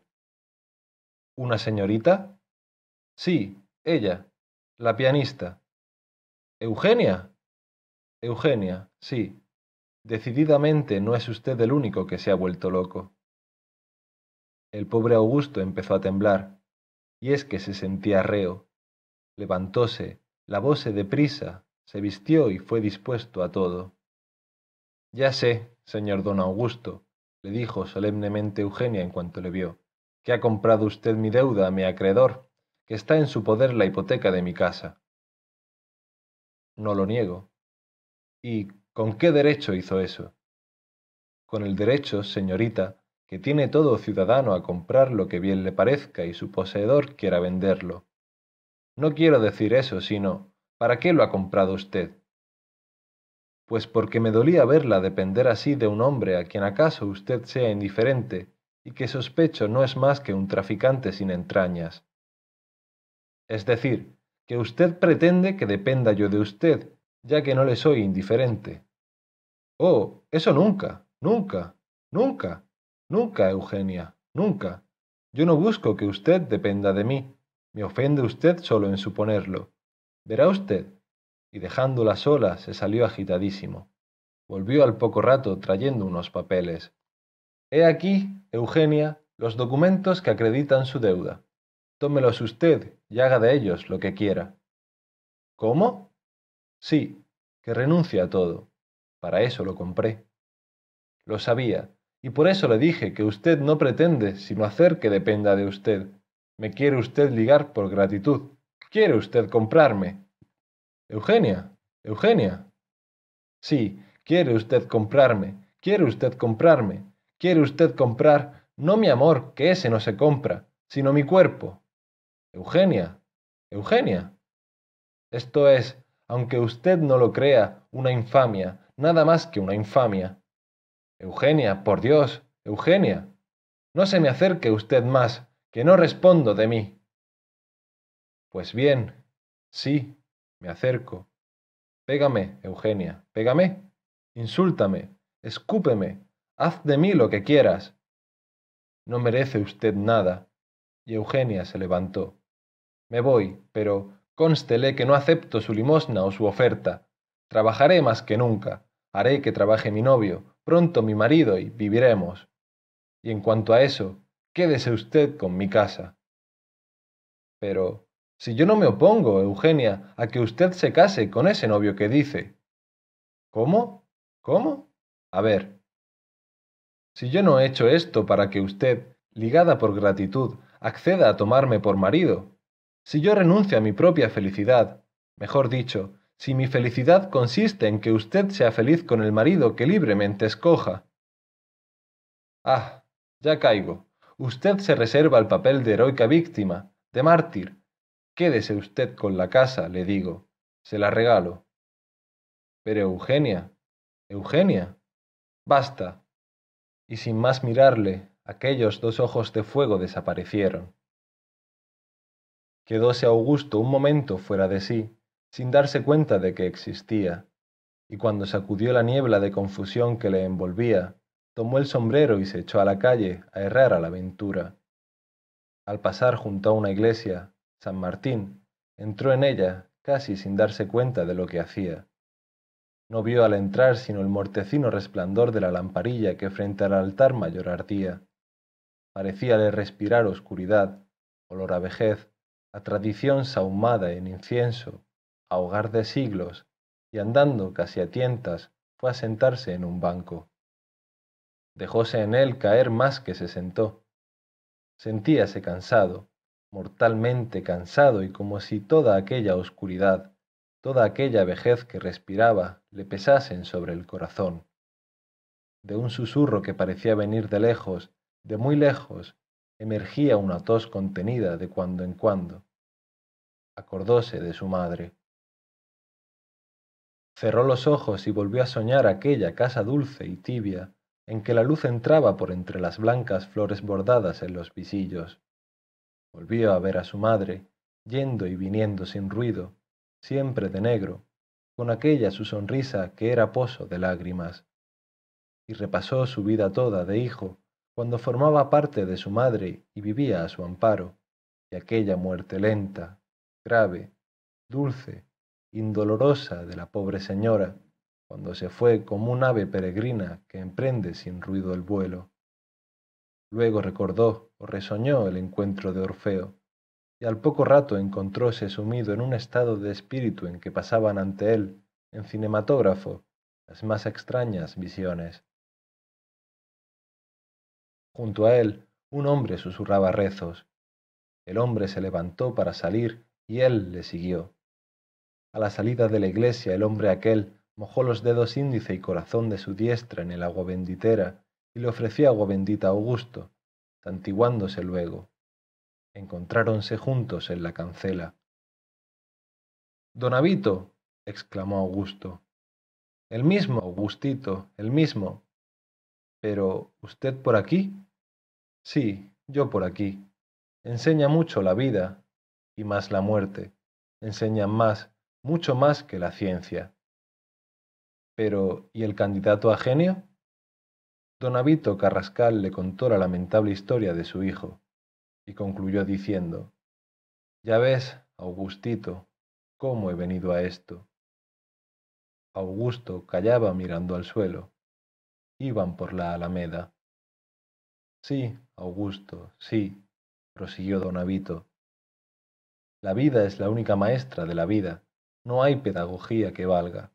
Solo se aprende a vivir viviendo y cada hombre tiene que recomenzar el aprendizaje de la vida de nuevo. Y la labor de las generaciones, don Avito, el legado de los siglos, no hay más que dos legados, el de las ilusiones y el de los desengaños, y ambos solo se encuentran donde nos encontramos hace poco, en el templo. De seguro que te llevó allá, o una gran ilusión, o un gran desengaño. Las dos cosas. Sí, las dos cosas, sí, porque la ilusión, la esperanza, engendra el desengaño, el recuerdo, y el desengaño, el recuerdo, engendra a su vez la ilusión, la esperanza. La ciencia es realidad, es presente, querido Augusto, y yo no puedo vivir ya de nada presente, desde que mi pobre Apolodoro, mi víctima, y al decir esto le lloraba la voz, murió, es decir, se mató. No hay ya presente posible, no hay ciencia ni realidad que valgan para mí. No puedo vivir sino recordándole o esperándole. Y he ido a parar a ese hogar de todas las ilusiones y todos los desengaños, a la iglesia. ¿De modo es que ahora cree usted? ¿Qué sé yo? Pero, ¿no cree usted? No sé si creo o no creo. Sé que rezo. Y no sé bien lo que rezo. Somos unos cuantos que al anochecer nos reunimos ahí a rezar el rosario. No sé quiénes son, ni ellos me conocen, pero nos sentimos solidarios, en íntima comunión unos con otros. Y ahora pienso que a la humanidad maldita falta que le hacen los genios. ¿Y su mujer, don Avito? Ah, mi mujer, exclamó Carrascal, y una lágrima que le había asomado a un ojo pareció irradiarle luz interna. Mi mujer, la he descubierto. Hasta mi tremenda desgracia no he sabido lo que tenía en ella. Solo he penetrado en el misterio de la vida cuando en las noches terribles que sucedieron al suicidio de mi Apolodoro reclinaba mi cabeza en el regazo de ella, de la madre, y lloraba, lloraba, lloraba. Y ella, pasándome dulcemente la mano por la cabeza, me decía, Pobre hijo mío, pobre hijo mío. Nunca, nunca ha sido más madre que ahora. Jamás creí al hacerla madre. ¿Y cómo? Nada más que para que me diese la materia prima del genio. Jamás creí al hacerla madre que como tal la necesitaría para mí un día. Porque yo no conocí a mi madre, Augusto, no la conocí. Yo no he tenido madre. No he sabido lo que es tenerla hasta que al perder mi mujer a mi hijo y suyo, se ha sentido madre mía. Tú conociste a tu madre, Augusto, a la excelente señora doña Soledad. Si no, te aconsejaría que te casases. La conocí, don Abito, pero la perdí, y ahí, en la iglesia, estaba recordándola. Pues si quieres volver a tenerla, Cásate, Augusto, cásate. No, aquella no, aquella no la volveré a tener. Es verdad, pero cásate. ¿Y cómo?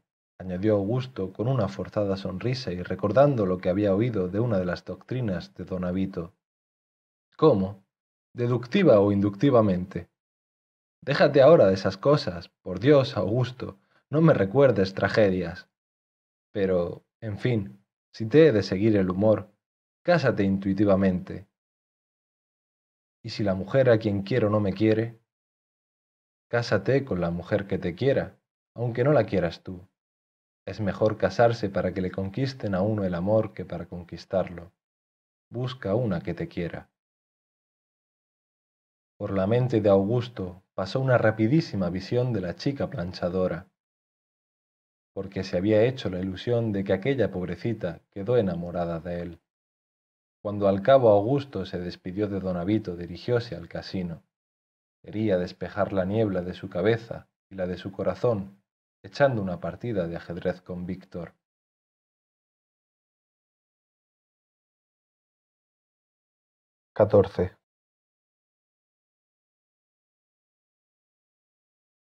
Notó Augusto que algo insólito le ocurría a su amigo Víctor.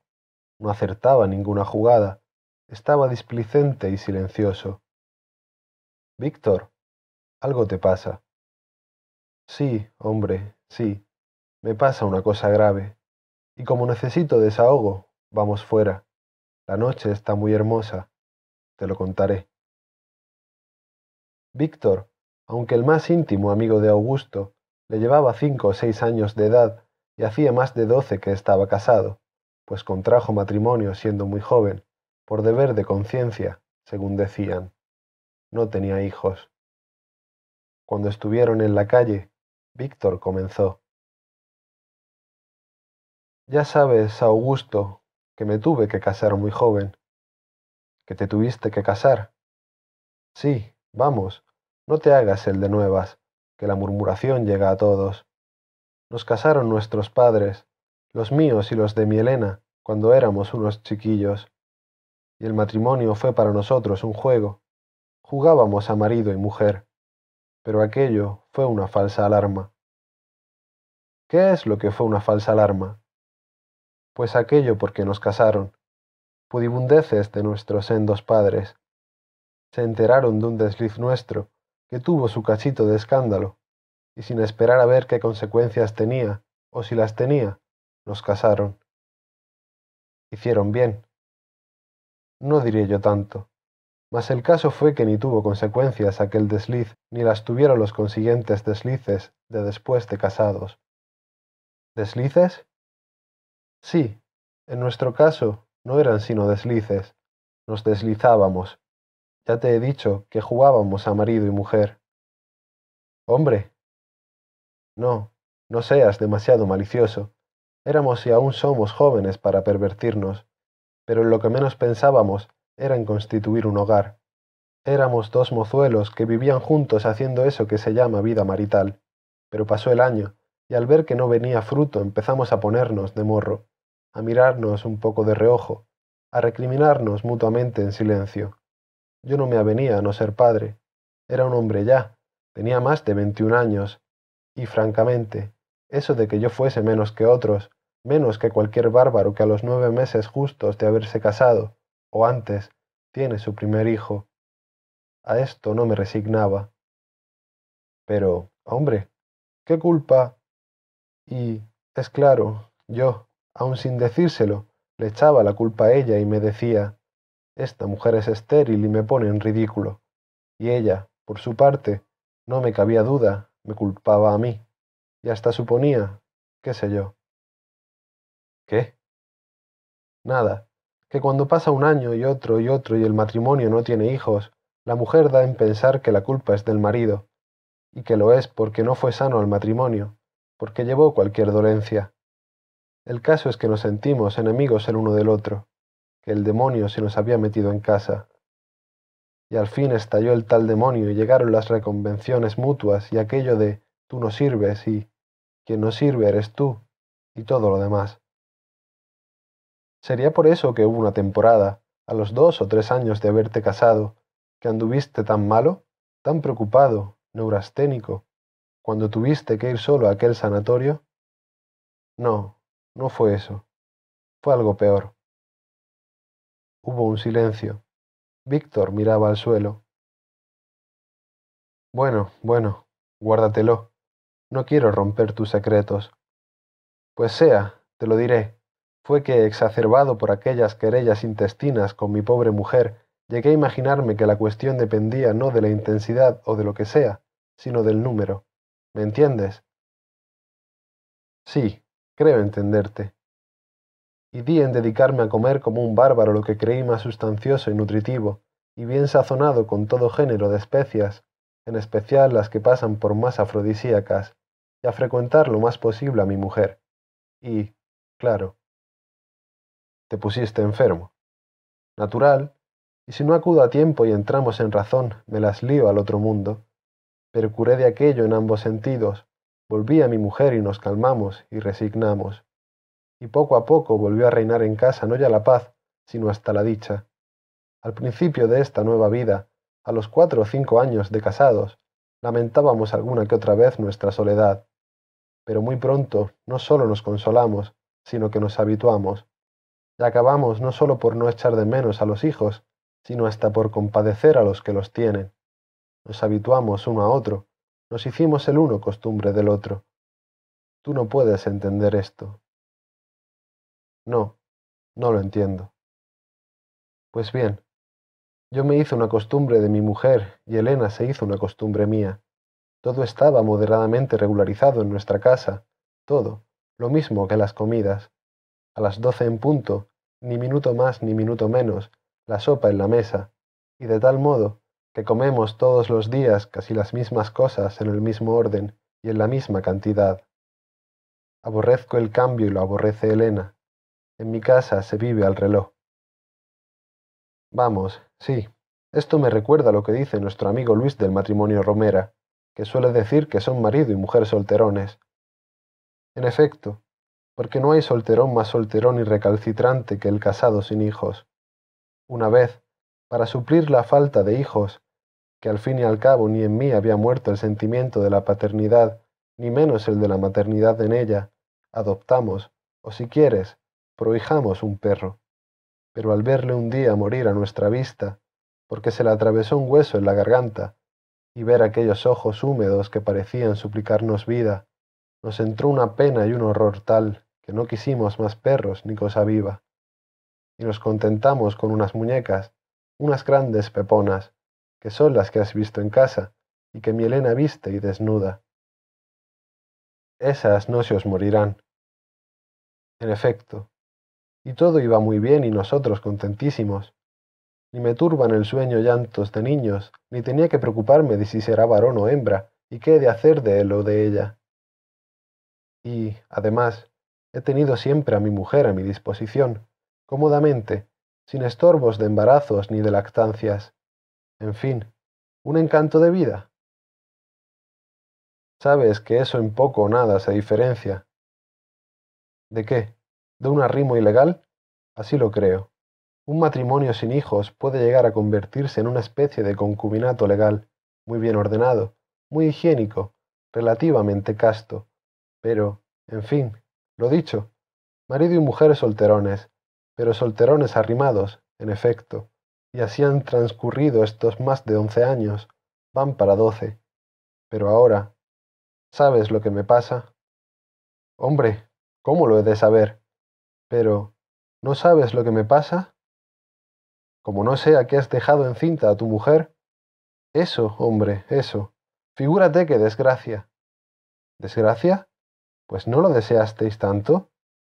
Sí, al principio, los dos o tres primeros años, poco más. Pero ahora, ahora. Ha vuelto el demonio a casa, han vuelto las disensiones. Y ahora, como antaño, cada uno de nosotros culpaba al otro de la esterilidad del lazo, ahora culpa al otro de esto que se nos viene, y ya empezamos a llamarle. No, no te lo digo. Pues no me lo digas si no quieres.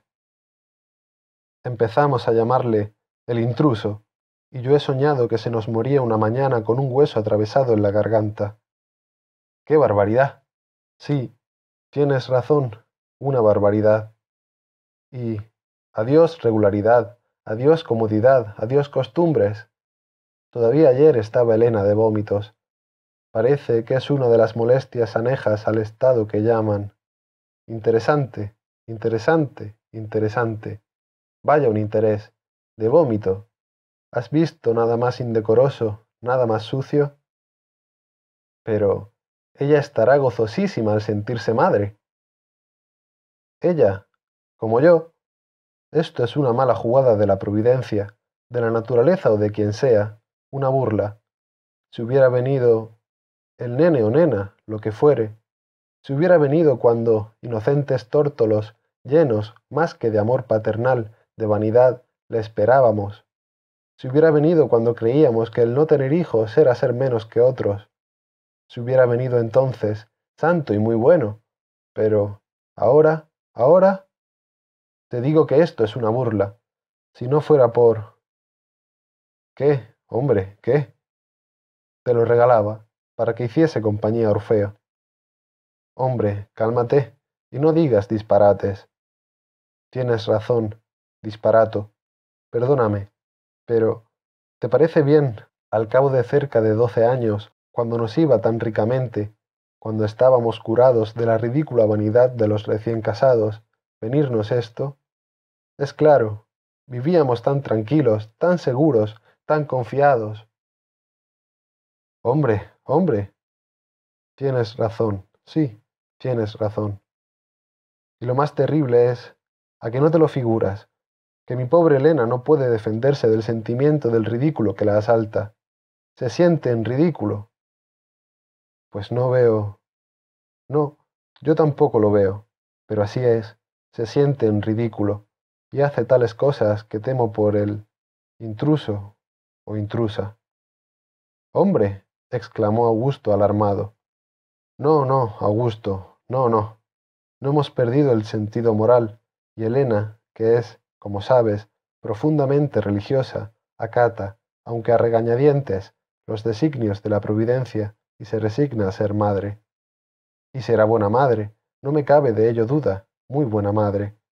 Pero es tal el sentimiento del ridículo en ella, que para ocultar su estado, para encubrir su embarazo, la creo capaz de cosas que... En fin, no quiero pensar en ello. Por de pronto, hace ya una semana que no sale de casa. Dice que le da vergüenza, que se le figura que van a quedarse todos mirándola en la calle. Y ya habla de que nos vayamos, de que si ella ha de salir a tomar el aire y el sol cuando esté ya en meses mayores, no ha de hacerlo donde haya gentes que la conozcan y que acaso vayan a felicitarla por ello. Callaron los dos amigos un rato, y después que el breve silencio selló el relato, dijo Víctor. Con que, anda, Augusto, anda y cásate, para que acaso te suceda algo por el estilo. Anda y cásate con la pianista. Y, ¿quién sabe? dijo Augusto como quien habla consigo mismo. ¿Quién sabe? ¿Acaso casándome volveré a tener madre? Madre, sí, añadió Víctor, de tus hijos, si los tiene. Y madre mía, ¿acaso ahora, Víctor, empieces a tener en tu mujer una madre, una madre tuya? Lo que voy a empezar ahora es a perder noches. O a ganarlas, Víctor, o a ganarlas. En fin, no sé lo que me pasa, ni lo que nos pasa. Y yo, por mí, creo que llegaría a resignarme. Pero mi Elena, mi pobre Elena, pobrecita. ¿Ves? Ya empiezas a compadecerla. En fin, Augusto, que pienses mucho antes de casarte. Y se separaron. Augusto entró en su casa llena la cabeza de cuanto había oído a don Avito y a Víctor. Apenas se acordaba ya ni de Eugenia ni de la hipoteca liberada, ni de la mozuela de la planchadora. Cuando al entrar en casa salió saltando a recibirle Orfeo, le cogió, le tentó bien el gaznate, y apretándole al seno le dijo, Cuidado con los huesos, Orfeo, mucho cuidadito con ellos, ¿eh? No quiero que te atragantes con uno, no quiero verte morir a mis ojos suplicándome vida. Ya ves, Orfeo, don Avito, el pedagogo, se ha convertido a la religión de sus abuelos. Es la herencia, y Víctor no se resigna a ser padre. Aquel no se consuela de haber perdido a su hijo, y éste no se consuela de ir a tenerlo. Y, qué ojos, Orfeo, qué ojos. cómo le fulguraban cuando me dijo, ¿Quiere usted comprarme? ¿Quiere usted comprar no mi amor, que ese no se compra, sino mi cuerpo? Quédese con mi casa. Comprar yo su cuerpo, su cuerpo. Si me sobra el mío, Orfeo, me sobra el mío, lo que yo necesito es alma, alma, alma. Y un alma de fuego, como la que irradiaba de los ojos de ella, de Eugenia. Su cuerpo, su cuerpo, sí, su cuerpo es magnífico, espléndido, divino, pero es que su cuerpo es alma, alma pura, todo el vida, todo el significación, todo el idea. A mí me sobra el cuerpo, Orfeo, me sobra el cuerpo porque me falta alma. ¿O no es más bien que me falta alma porque me sobra cuerpo? Yo me toco el cuerpo, Orfeo, me lo palpo, me lo veo. Pero, ¿el alma? ¿Dónde está mi alma? ¿Es que la tengo? Solo la sentí resollar un poco cuando tuve aquí, abrazada, sobre mis rodillas, a Rosario, a la pobre Rosarito, cuando ella lloraba y lloraba yo. Aquellas lágrimas no podían salir de mi cuerpo, salían de mi alma. El alma es un manantial que sólo se revela en lágrimas. Hasta que se llora de veras, no se sabe si se tiene o no alma. Y ahora vamos a dormir, Orfeo, si es que nos dejan.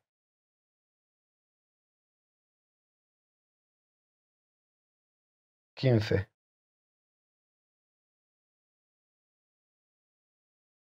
Pero, ¿qué has hecho, chiquilla? preguntó doña Ermelinda a su sobrina. ¿Qué he hecho? Lo que usted, si es que tiene vergüenza, habría hecho en mi caso. Estoy de ello segura. Querer comprarme, querer comprarme a mí.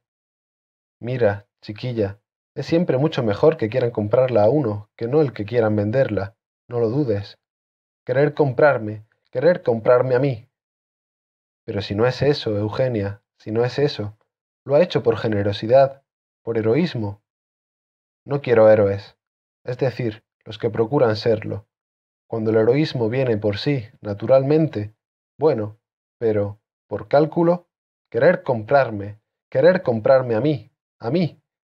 Le digo a usted, tía, que me la ha de pagar, me la ha de pagar ese... ese... ¿qué? Vamos, acaba. Ese panoli desaborido. Y para mí como si no existiera, como que no existe. Pero qué tonterías estás diciendo. ¿Es que cree usted, tía, que ese tío... ¿Quién? ¿Fermín? No, ese, ese del canario. ¿Tiene algo dentro? Tendrá por lo menos sus entrañas. Pero, ¿usted cree que tiene entrañas? ¿Qué? Si es hueco, como si lo viera, hueco. Pero ven acá, chiquilla, hablemos fríamente y no digas ni hagas tonterías. Olvida eso. Yo creo que debes aceptarle. Pero si no le quiero, tía. ¿Y tú? ¿Qué sabes lo que es querer? Careces de experiencia. Tú sabrás lo que es una fusa o una corchea, pero no lo que es querer. Me parece, tía, que está usted hablando por hablar. ¿Qué sabes tú lo que es querer, chiquilla? Pero si quiero a otro. ¿A otro? ¿A ese gandul de Mauricio, a quien se le pasea el alma por el cuerpo? ¿A eso le llamas querer? ¿A eso le llamas otro? Augusto es tu salvación y solo Augusto, tan fino, tan rico, tan bueno. Pues por eso no le quiero, porque es tan bueno como usted dice. No me gustan los hombres buenos. Ni a mí, hija, ni a mí. Pero... ¿Pero qué? Que hay que casarse con ellos. Para eso han nacido y son buenos, para maridos. Pero si no le quiero, ¿cómo he de casarme con él? ¿Cómo? Casándote. No me casé yo con tu tío. Pero, tía. Sí, ahora creo que sí. Me parece que sí. Pero cuando me casé no sé si le quería. Mira, eso del amor es una cosa de libros, algo que se ha inventado no más que para hablar y escribir de ello. Tonterías de poetas. Lo positivo es el matrimonio. El Código Civil no habla del amor, y sí del matrimonio. Todo eso del amor no es más que música. ¿Música? Música, sí. Y ya sabes que la música apenas sirve sino para vivir de enseñarla, y que si no te aprovechas de una ocasión como esta que se te presenta, vas a tardar en salir de tu purgatorio. ¿Y qué? ¿Les pido yo a ustedes algo? ¿No me gano por mí mi vida? ¿Les soy gravosa? No te sulfures así, polvorilla, ni digas esas cosas, porque vamos a reñir de veras. Nadie te habla de eso y todo lo que te digo y aconsejo es por tu bien. Sí, por mi bien, por mi bien. Por mi bien ha hecho el señor don Augusto Pérez esa hombrada. Por mi bien. Una hombrada, sí, una hombrada. Quererme comprar. Quererme comprar a mí. A mí. Una hombrada, lo dicho, una hombrada. Una cosa de hombre. Los hombres, tía, ya lo voy viendo, son unos groseros, unos brutos, carecen de delicadeza, y no saben hacer ni un favor sin ofender. ¿Todos? Todos, sí, todos. Los que son de veras hombres, se entiende. Ah, sí, porque los otros, los que no son groseros y brutos y egoístas, no son hombres. Pues, ¿qué son? ¿Qué sé yo? Maricas. Vaya unas teorías, chiquilla. En esta casa hay que contagiarse. Pero eso no se lo has oído nunca a tu tío. No, se me ha ocurrido a mí observando a los hombres. ¿También a tu tío? Mi tío no es un hombre de esos. Entonces es un marica, ¿eh? Un marica. Vamos, habla. No, no, no, tampoco. Mi tío es... Vamos, mi tío... No me acostumbro del todo a que sea algo así. Vamos, de carne y hueso. Pues, ¿qué? ¿Qué crees de tu tío? Que no es más que... no sé cómo decirlo. Que no es más que mi tío. Vamos, así como si no existiese de verdad. Eso te creerás tú, chiquilla, pero yo te digo que tu tío existe. Vaya si existe. Brutos, todos brutos, brutos todos. ¿No sabe usted lo que ese bárbaro de Martín Rubio le dijo al pobre don Emeterio a los pocos días de quedarse este viudo? No lo he oído, creo. Pues verá usted. Fue cuando la epidemia aquella, ya sabe usted. Todo el mundo estaba alarmadísimo, y a mí no me dejaron ustedes salir de casa en una porción de días, y hasta tomaba el agua hervida. Todos huían los unos de los otros, y si se veía a alguien de luto reciente, era como si estuviese apestado. Pues bien, a los cinco o seis días de haber enviudado el pobre don Emeterio, tuvo que salir de casa, de luto, por supuesto, y se encontró de manos a boca con ese bárbaro de Martín. Este, al verle de luto, se mantuvo a cierta prudente distancia de él, como temiendo el contagio, y le dijo Pero, hombre, ¿qué es eso? ¿Alguna desgracia en su casa? Sí, le contestó el pobre don Emeterio. Acabo de perder a mi pobre mujer. Lástima. ¿Y cómo ha sido eso? De sobreparto, le dijo don Emeterio. Ah, menos mal, le contestó el bárbaro de Martín, y entonces se le acercó a darle la mano. Habráse visto, caballería mayor, una hombrada. Le digo a usted que son unos brutos, nada más que unos brutos. Y es mejor que sean unos brutos que no unos holgazanes, como, por ejemplo, ese zángano de Mauricio, que te tiene, yo no sé por qué, sorbido el seso, porque según mis informes, y son de buena tinta, te lo aseguro, maldito si el muy Bausán está de veras enamorado de ti. Pero lo, pero lo estoy yo de él, y basta. ¿Y te parece que ese, tu novio, quiero decir, es de veras un hombre? Si fuese un hombre, hace tiempo que habría buscado salida y trabajo. Pues si no es hombre, quiero yo hacerle tal. Es verdad, tiene el defecto que usted dice, tía, pero acaso es por eso por lo que le quiero. Y ahora, después de la umbrada de don Augusto, quererme comprar a mí, a mí. Después de eso estoy decidida a jugarme el todo por el todo, casándome con Mauricio. ¿Y ¿De qué vais a vivir, desgraciada? De lo que yo gane. Trabajaré, y más que ahora. Aceptaré lecciones que he rechazado. Así como así, he renunciado ya a esa casa. Se la he regalado a don Augusto. Era un capricho, nada más que un capricho. Es la casa en que nací. Y ahora, libre ya de esa pesadilla de la casa y de su hipoteca, me pondré a trabajar con más ahínco. Y Mauricio, viéndome trabajar para los dos, no tendrá más remedio que buscar trabajo y trabajar él, es decir, si tiene vergüenza. ¿Y si no la tiene? Pues si no la tiene, dependerá de mí. Sí, el marido de la pianista. Y aunque así sea, será mío, mío, y cuanto más de mí dependa, más mío. Sí, tuyo. Pero ¿cómo puede serlo un perro? Y eso se llama comprar un hombre. ¿No ha querido un hombre con su capital comprarme? Pues, ¿qué de extraño tiene que yo, una mujer, quiera, con mi trabajo, comprar un hombre? Todo eso que estás diciendo, chiquilla, se parece mucho a eso que tu tío llama feminismo. No sé, ni me importa saberlo, pero le digo a usted, tía, que todavía no ha nacido el hombre que me pueda comprar a mí. ¿A mí? ¿A mí? ¿Comprarme a mí? En este punto de la conversación entró la criada a anunciar que don Augusto esperaba a la señora. ¿Él? Vete. Yo no quiero verle. Dile que le he dicho ya mi última palabra. Reflexiona un poco, chiquilla. Cálmate. No lo tomes así. Tú no has sabido interpretar las intenciones de don Augusto. Cuando Augusto se encontró ante doña Ermelinda, empezó a darle sus excusas. Estaba, según decía, profundamente afectado. Eugenia no había sabido interpretar sus verdaderas intenciones. Él, por su parte, había cancelado formalmente la hipoteca de la casa, y ésta aparecía legalmente libre de semejante carga y en poder de su dueña. y si ella se obstinaba en no recibir las rentas, él, por su parte, tampoco podía hacerlo, de manera que aquello se perdería sin provecho de nadie, o, mejor dicho, iría depositándose a nombre de su dueña. Además, él renunciaba a sus pretensiones de la mano de Eugenia, y sólo quería que ésta fuese feliz. Hasta se hallaba dispuesto a buscar una buena colocación a Mauricio, para que no tuviese que vivir de las rentas de su mujer.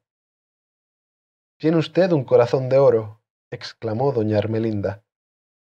Ahora solo falta, señora, que convenza a su sobrina de cuáles han sido mis verdaderas intenciones, y que si lo de deshipotecar la casa fue una impertinencia, me lo perdone.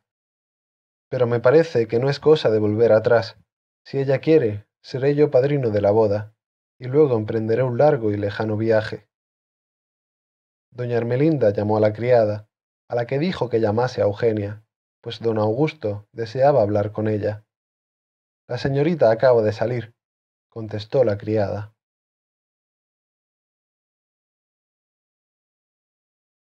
Dieciséis.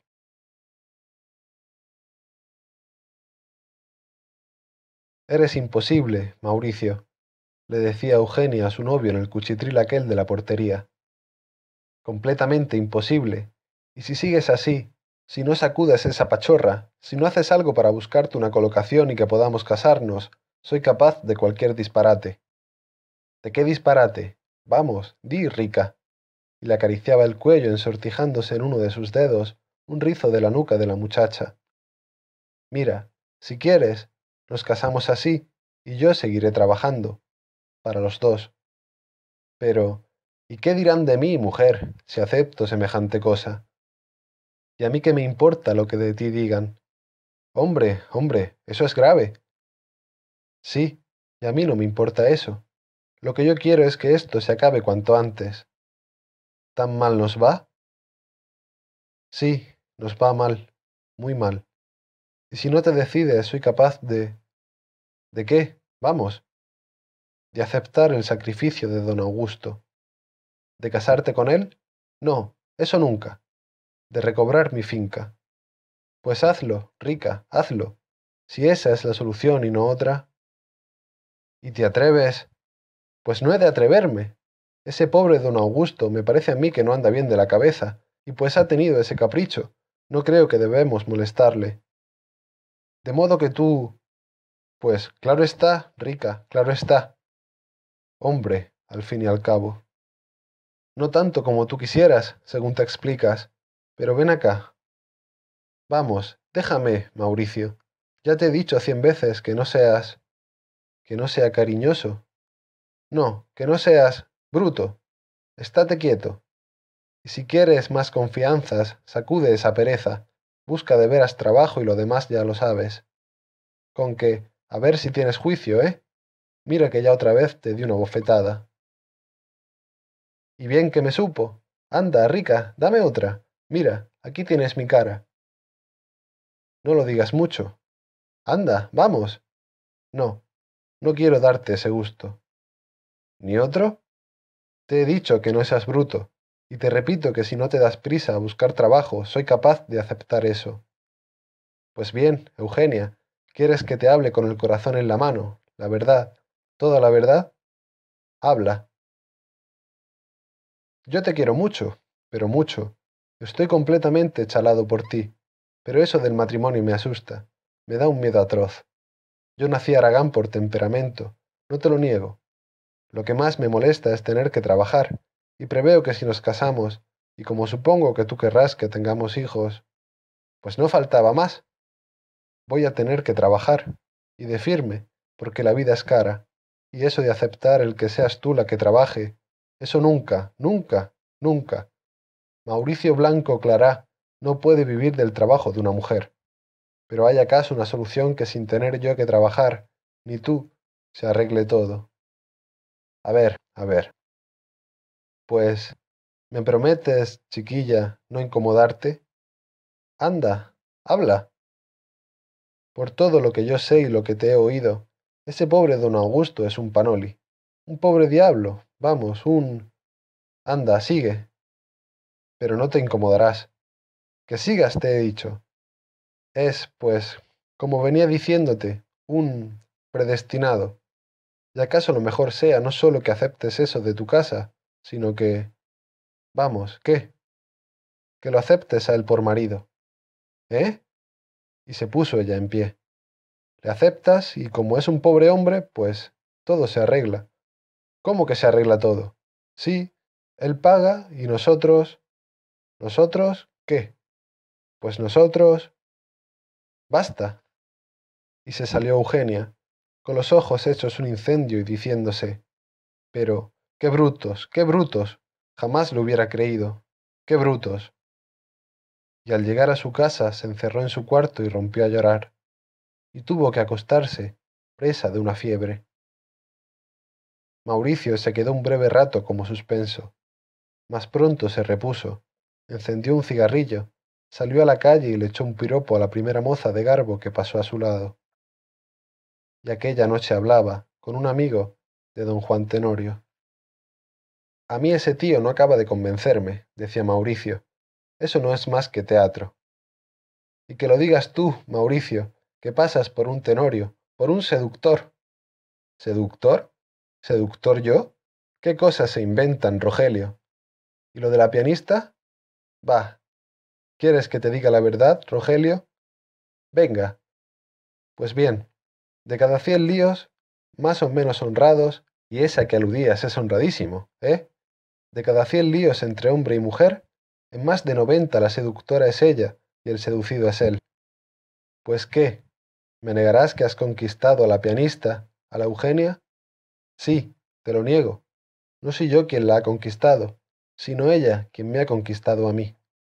Seductor. Como quieras. Es ella, ella. No supe resistirme. Para el caso es igual. Pero me parece que eso se va a acabar, y voy a encontrarme otra vez libre. Libre de ella, claro, porque no respondo de que me conquiste otra. Soy tan débil. Si yo hubiera nacido mujer. Bueno, ¿y cómo se va a acabar? Porque... pues... ¿Por qué he metido la pata? Quise que siguiéramos, es decir, que empezáramos las relaciones, ¿entiendes? Sin compromiso ni consecuencias. Y, claro, me parece que me va a dar soleta. Esa mujer quería absorberme. Y te absorberá. ¿Quién sabe? Soy tan débil. Yo nací para que una mujer me mantenga, pero con dignidad, ¿sabes? Y si no, nada. ¿Y a qué llamas dignidad? ¿Puede saberse? Hombre, eso no se pregunta. Hay cosas que no pueden definirse. Es verdad, contestó con profunda convicción Rogelio, añadiendo, ¿y si la pianista te deja, qué vas a hacer? Pues quedar vacante, y a ver si alguna otra me conquista. He sido conquistado tantas veces, pero esta, con eso de no ceder, de mantenerse siempre a honesta distancia, de ser honrada, en fin, porque como honrada lo es hasta donde la que más, con todo eso me tenía chaladito, pero del todo chaladito. Habría acabado por hacer de mí lo que hubiese querido. Y ahora, si me deja, lo sentiré, y mucho, pero me veré libre. ¿Libre? Libre, sí, para otra. Yo creo que haréis las paces. ¿Quién sabe? Pero lo dudo, porque tiene un geniecito, y hoy la ofendí. La verdad, la ofendí.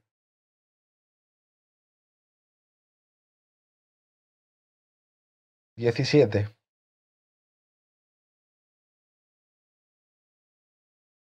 ¿Te acuerdas, Augusto, te decía Víctor, de aquel don Eloíno Rodríguez de Alburquerque y Álvarez de Castro? ¿Aquel empleado de Hacienda tan aficionado a correrla, sobre todo de lo baratito? El mismo. Pues bien, se ha casado.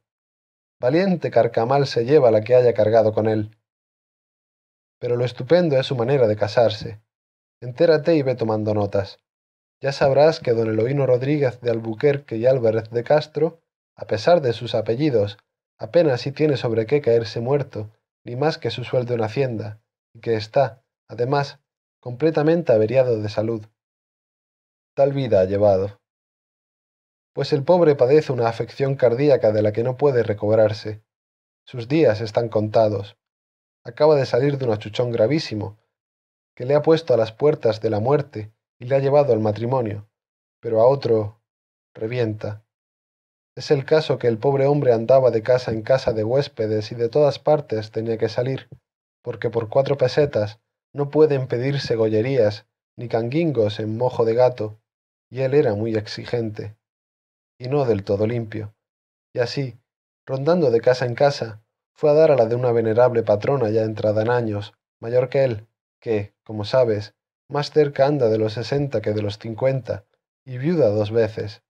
La primera de un carpintero que se suicidó tirándose de un andamio a la calle, y a quien recuerda a menudo como su Rogelio, y la segunda de un sargento de carabineros que le dejó al morir un capitalillo que le da una peseta al día.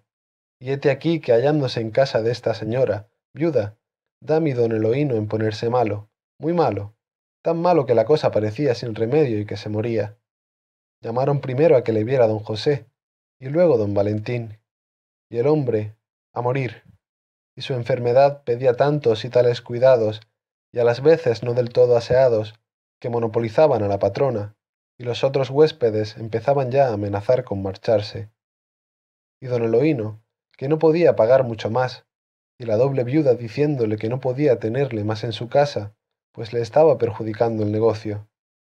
Pero, por Dios, señora, por caridad, parece que le decía él, ¿a dónde voy yo en este estado? ¿En qué otra casa van a recibirme? Si usted me echa tendré que ir a morirme al hospital. Por Dios, por caridad, para los días que he de vivir porque él estaba convencido de que se moría, y muy pronto. Pero ella, por su parte, lo que es natural, que su casa no era hospital, que vivía de su negocio y que se estaba perjudicando. Cuando en esto a uno de los compañeros de oficina de don Eloíno se le ocurre una idea salvadora, y fue que le dijo Usted no tiene, don Eloíno, sino un medio de que esta buena señora se venga a tenerle en su casa mientras viva. ¿Cuál? preguntó él. Primero, le dijo el amigo, sepamos lo que usted cree de su enfermedad. Ah, pues yo que he de durar muy poco, muy poco. ¿Acaso no lleguen a verme con vida mis hermanos? ¿Tan mal se cree usted? Me siento morir. Pues si es así, le queda un medio de conseguir que esta buena mujer no le ponga de patitas en la calle, obligándole a irse al hospital. ¿Y cuál es? Casarse con ella. ¿Casarme con ella? ¿Con la patrona? ¿Quién? ¿Yo? ¿Un Rodríguez de Albuquerque y Álvarez de Castro? Hombre, no estoy para bromas. Y parece que la ocurrencia le hizo un efecto tal que a poco se queda en ella. Y no es para menos. Pero el amigo, así que él se repuso de la primera sorpresa, le hizo ver que casándose con la patrona le dejaba trece duros mensuales de viudedad, que de otro modo no aprovecharía nadie y se irían al Estado. Ya ves tú. Sí, Sé de más de uno, amigo Víctor, que se ha casado nada más que para que el Estado no se ahorrase una viudedad. Eso es civismo. Pero si don Eloíno rechazó indignado tal proposición, figúrate lo que diría la patrona.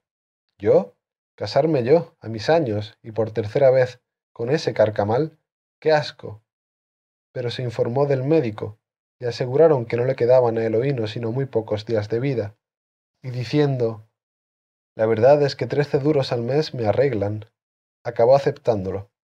Y entonces se le llamó al párroco, al bueno de don Matías, para un apostólico, como sabes, para que acabase de convencer al desahuciado. Sí, sí, sí, dijo don Matías, sí, pobrecito, pobrecito. Y le convenció. Llamó luego don Eloíno a Correíta, y dicen que le dijo que quería reconciliarse con él. Estaban reñidos, y que fuese testigo de su boda. Pero, ¿se casa usted, don Eloíno? Sí, correíta, sí. Me caso con la patrona, con doña Sinfo. Yo, un Rodríguez de Albuquerque y Álvarez de Castro. Figúrate. Yo, porque me cuido los pocos días de vida que me quedan. No sé si llegarán mis hermanos a tiempo para verme vivo. Y ella por los trece duros de viudedad que le dejo. Y cuentan que cuando Correíta se fue a su casa y se lo contó todo, como es natural, a su mujer, Emilia, ésta exclamó Pero, tú eres un majadero, Pepe. ¿Por qué no le dijiste que se casase con Encarna? Encarnación es una criada, ni joven ni guapa, que llevó Emilia como dote a su matrimonio, que le habría cuidado por los trece duros de viudedad tan bien como esa tía. Y es fama que la encarna añadió. Tiene usted razón, señorita. También yo me hubiera casado con él y le habría cuidado lo que viviese, que no será mucho, por trece duros. Pues todo eso, Víctor, parece inventado. Pues no lo es. Hay cosas que no se inventan, y aún falta lo mejor.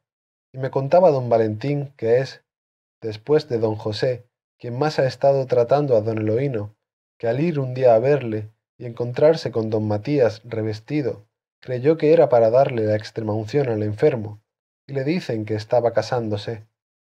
Y al volver más tarde le acompañó hasta la puerta la recién casada patrona, por tercera vez, y con voz compungida y ansiosa le preguntaba Pero, diga usted, don Valentín, ¿vivirá? ¿Vivirá todavía? No, señora, no. Es cuestión de días. Se morirá pronto, ¿eh? Sí, muy pronto. Pero, ¿de veras se morirá? ¡Qué enormidad! Y no es todo. Don Valentín ordenó que no se le diese al enfermo más que leche, y de esta poquita de cada vez, pero doña Sinfo le decía a otro huésped, «¡Quia! Yo le doy todo lo que me pida. ¿A qué quitarle sus gustos si ha de vivir tan poco? Y luego ordenó que le diese unas ayudas, y ella decía, ¿Unas ayudas? Uf, qué asco. A este tío carcamal. Yo no, yo no. Si hubiera sido alguno de los otros dos, a los que quería, como es que me casé por mi gusto. Pero a este, unas ayudas. ¿Yo? Como no... Todo esto es fantástico. No, es histórico. Y llegaron unos hermanos de don Eloíno, hermano y hermana, y él decía, abrumado por la desgracia, casarse mi hermano, mi hermano, un Rodríguez de Alburquerque y Álvarez de Castro con la patrona de la calle de Pellejeros, mi hermano, hijo de un presidente que fue de la audiencia de Zaragoza, de Zaragoza, con una Doña Sinfo. Estaba aterrado, y la viuda del suicida y recién casada con el desahuciado se decía, y ahora verá usted, como si lo viera, con esto de que somos cuñados, se irán sin pagarme el pupilaje, cuando yo vivo de esto. Y parece que le pagaron, sí, el pupilaje, y se lo pagó el marido, pero se llevaron un bastón de puño de oro que él tenía. ¿Y murió? Sí, bastante después. Mejoró, mejoró bastante. Y ella, la patrona, decía, de esto tiene la culpa don Valentín, que le ha entendido la enfermedad. Mejor era el otro, don José, que no se la entendía. Si solo lo hubiese tratado él, ya estaría muerto, y no que ahora me va a fastidiar.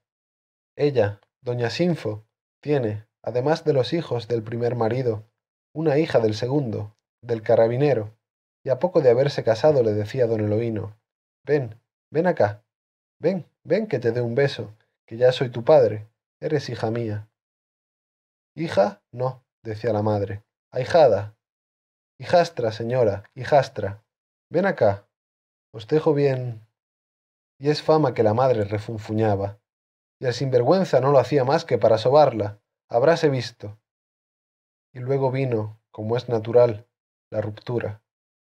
Esto fue un engaño, nada más que un engaño, don Eloíno, porque si me casé con usted fue porque me aseguraron que usted se moría y muy pronto, que si no... Pachasco. Me han engañado, me han engañado. También a mí me han engañado, señora. ¿Y qué quería usted que hubiese yo hecho? ¿Morirme para darle el gusto? Eso era lo convenido. Ya me moriré, señora, ya me moriré. Y antes que quisiera un Rodríguez de Albuquerque y Álvarez de Castro. Y riñeron por cuestión de unos cuartos más o menos de pupilaje, y acabó ella por echarle de casa. Adiós, don Eloíno, que le vaya usted bien. Quede usted con Dios, doña Sinfo. Y al fin se ha muerto el tercer marido de esta señora, dejándola dos con quince pesetas diarias, y además le han dado quinientos para lutos. Por supuesto que no las ha empleado en tales lutos, a lo más le ha sacado un par de misas, por remordimiento y por gratitud, a los trece duros de viudedad. Pero, ¿qué cosas, Dios mío? Cosas que no se inventan, que no es posible inventar. Ahora estoy recogiendo más datos de esta tragicomedia, de esta farsa fúnebre. Pensé primero hacer de ello un sainete, pero considerándolo mejor, he decidido meterlo de cualquier manera, como Cervantes metió en su Quijote aquellas novelas que en él figuran, en una novela que estoy escribiendo para desquitarme de los quebraderos de cabeza que me da el embarazo de mi mujer. Pero, ¿te has metido a escribir una novela? ¿Y qué quieres que hiciese? ¿Y cuál es su argumento, si se puede saber? Mi novela no tiene argumento, o mejor dicho, será el que vaya saliendo. El argumento se hace él solo. ¿Y cómo es eso? Pues mira, un día de estos que no sabía bien qué hacer, pero sentía ansia de hacer algo, una comezón muy íntima, un escarabajeo de la fantasía, me dije, voy a escribir una novela, pero voy a escribirla como se vive, sin saber lo que vendrá. Me senté, cogí unas cuartillas y empecé lo primero que se me ocurrió, sin saber lo que seguiría, sin plan alguno. Mis personajes se irán haciendo según obren y hablen, sobre todo según hablen. Su carácter se irá formando poco a poco, y a las veces su carácter será el de no tenerlo. Sí, como el mío.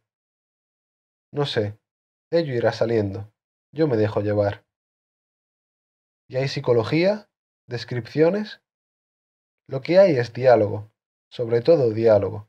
La cosa es que los personajes hablen, que hablen mucho, aunque no digan nada. Esto te lo habrá insinuado Elena, ¿eh? ¿Por qué?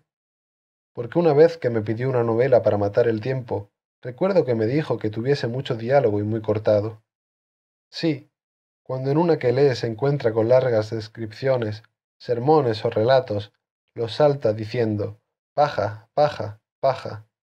Para ella solo el diálogo no es paja. Y ya ves tú, puede muy bien repartirse un sermón en un diálogo. ¿Y por qué será esto? Pues porque a la gente le gusta la conversación por la conversación misma, aunque no diga nada. Hay quien no resiste un discurso de media hora y se está tres horas charlando en un café. Es el encanto de la conversación, de hablar por hablar, del hablar roto e interrumpido. También a mí el tono de discurso me carga. Sí, es la complacencia del hombre en el habla y en el habla viva, y sobre todo que parezca que el autor no dice las cosas por sí, no nos molesta con su personalidad, con su yo satánico, aunque, por supuesto, todo lo que diga mis personajes lo digo yo. Eso hasta cierto punto. ¿Cómo hasta cierto punto? Sí, que empezarás creyendo que los llevas tú, de tu mano, y es fácil que acabes convenciéndote de que son ellos los que te llevan. Es muy frecuente que un autor acabe por ser juguete de sus ficciones.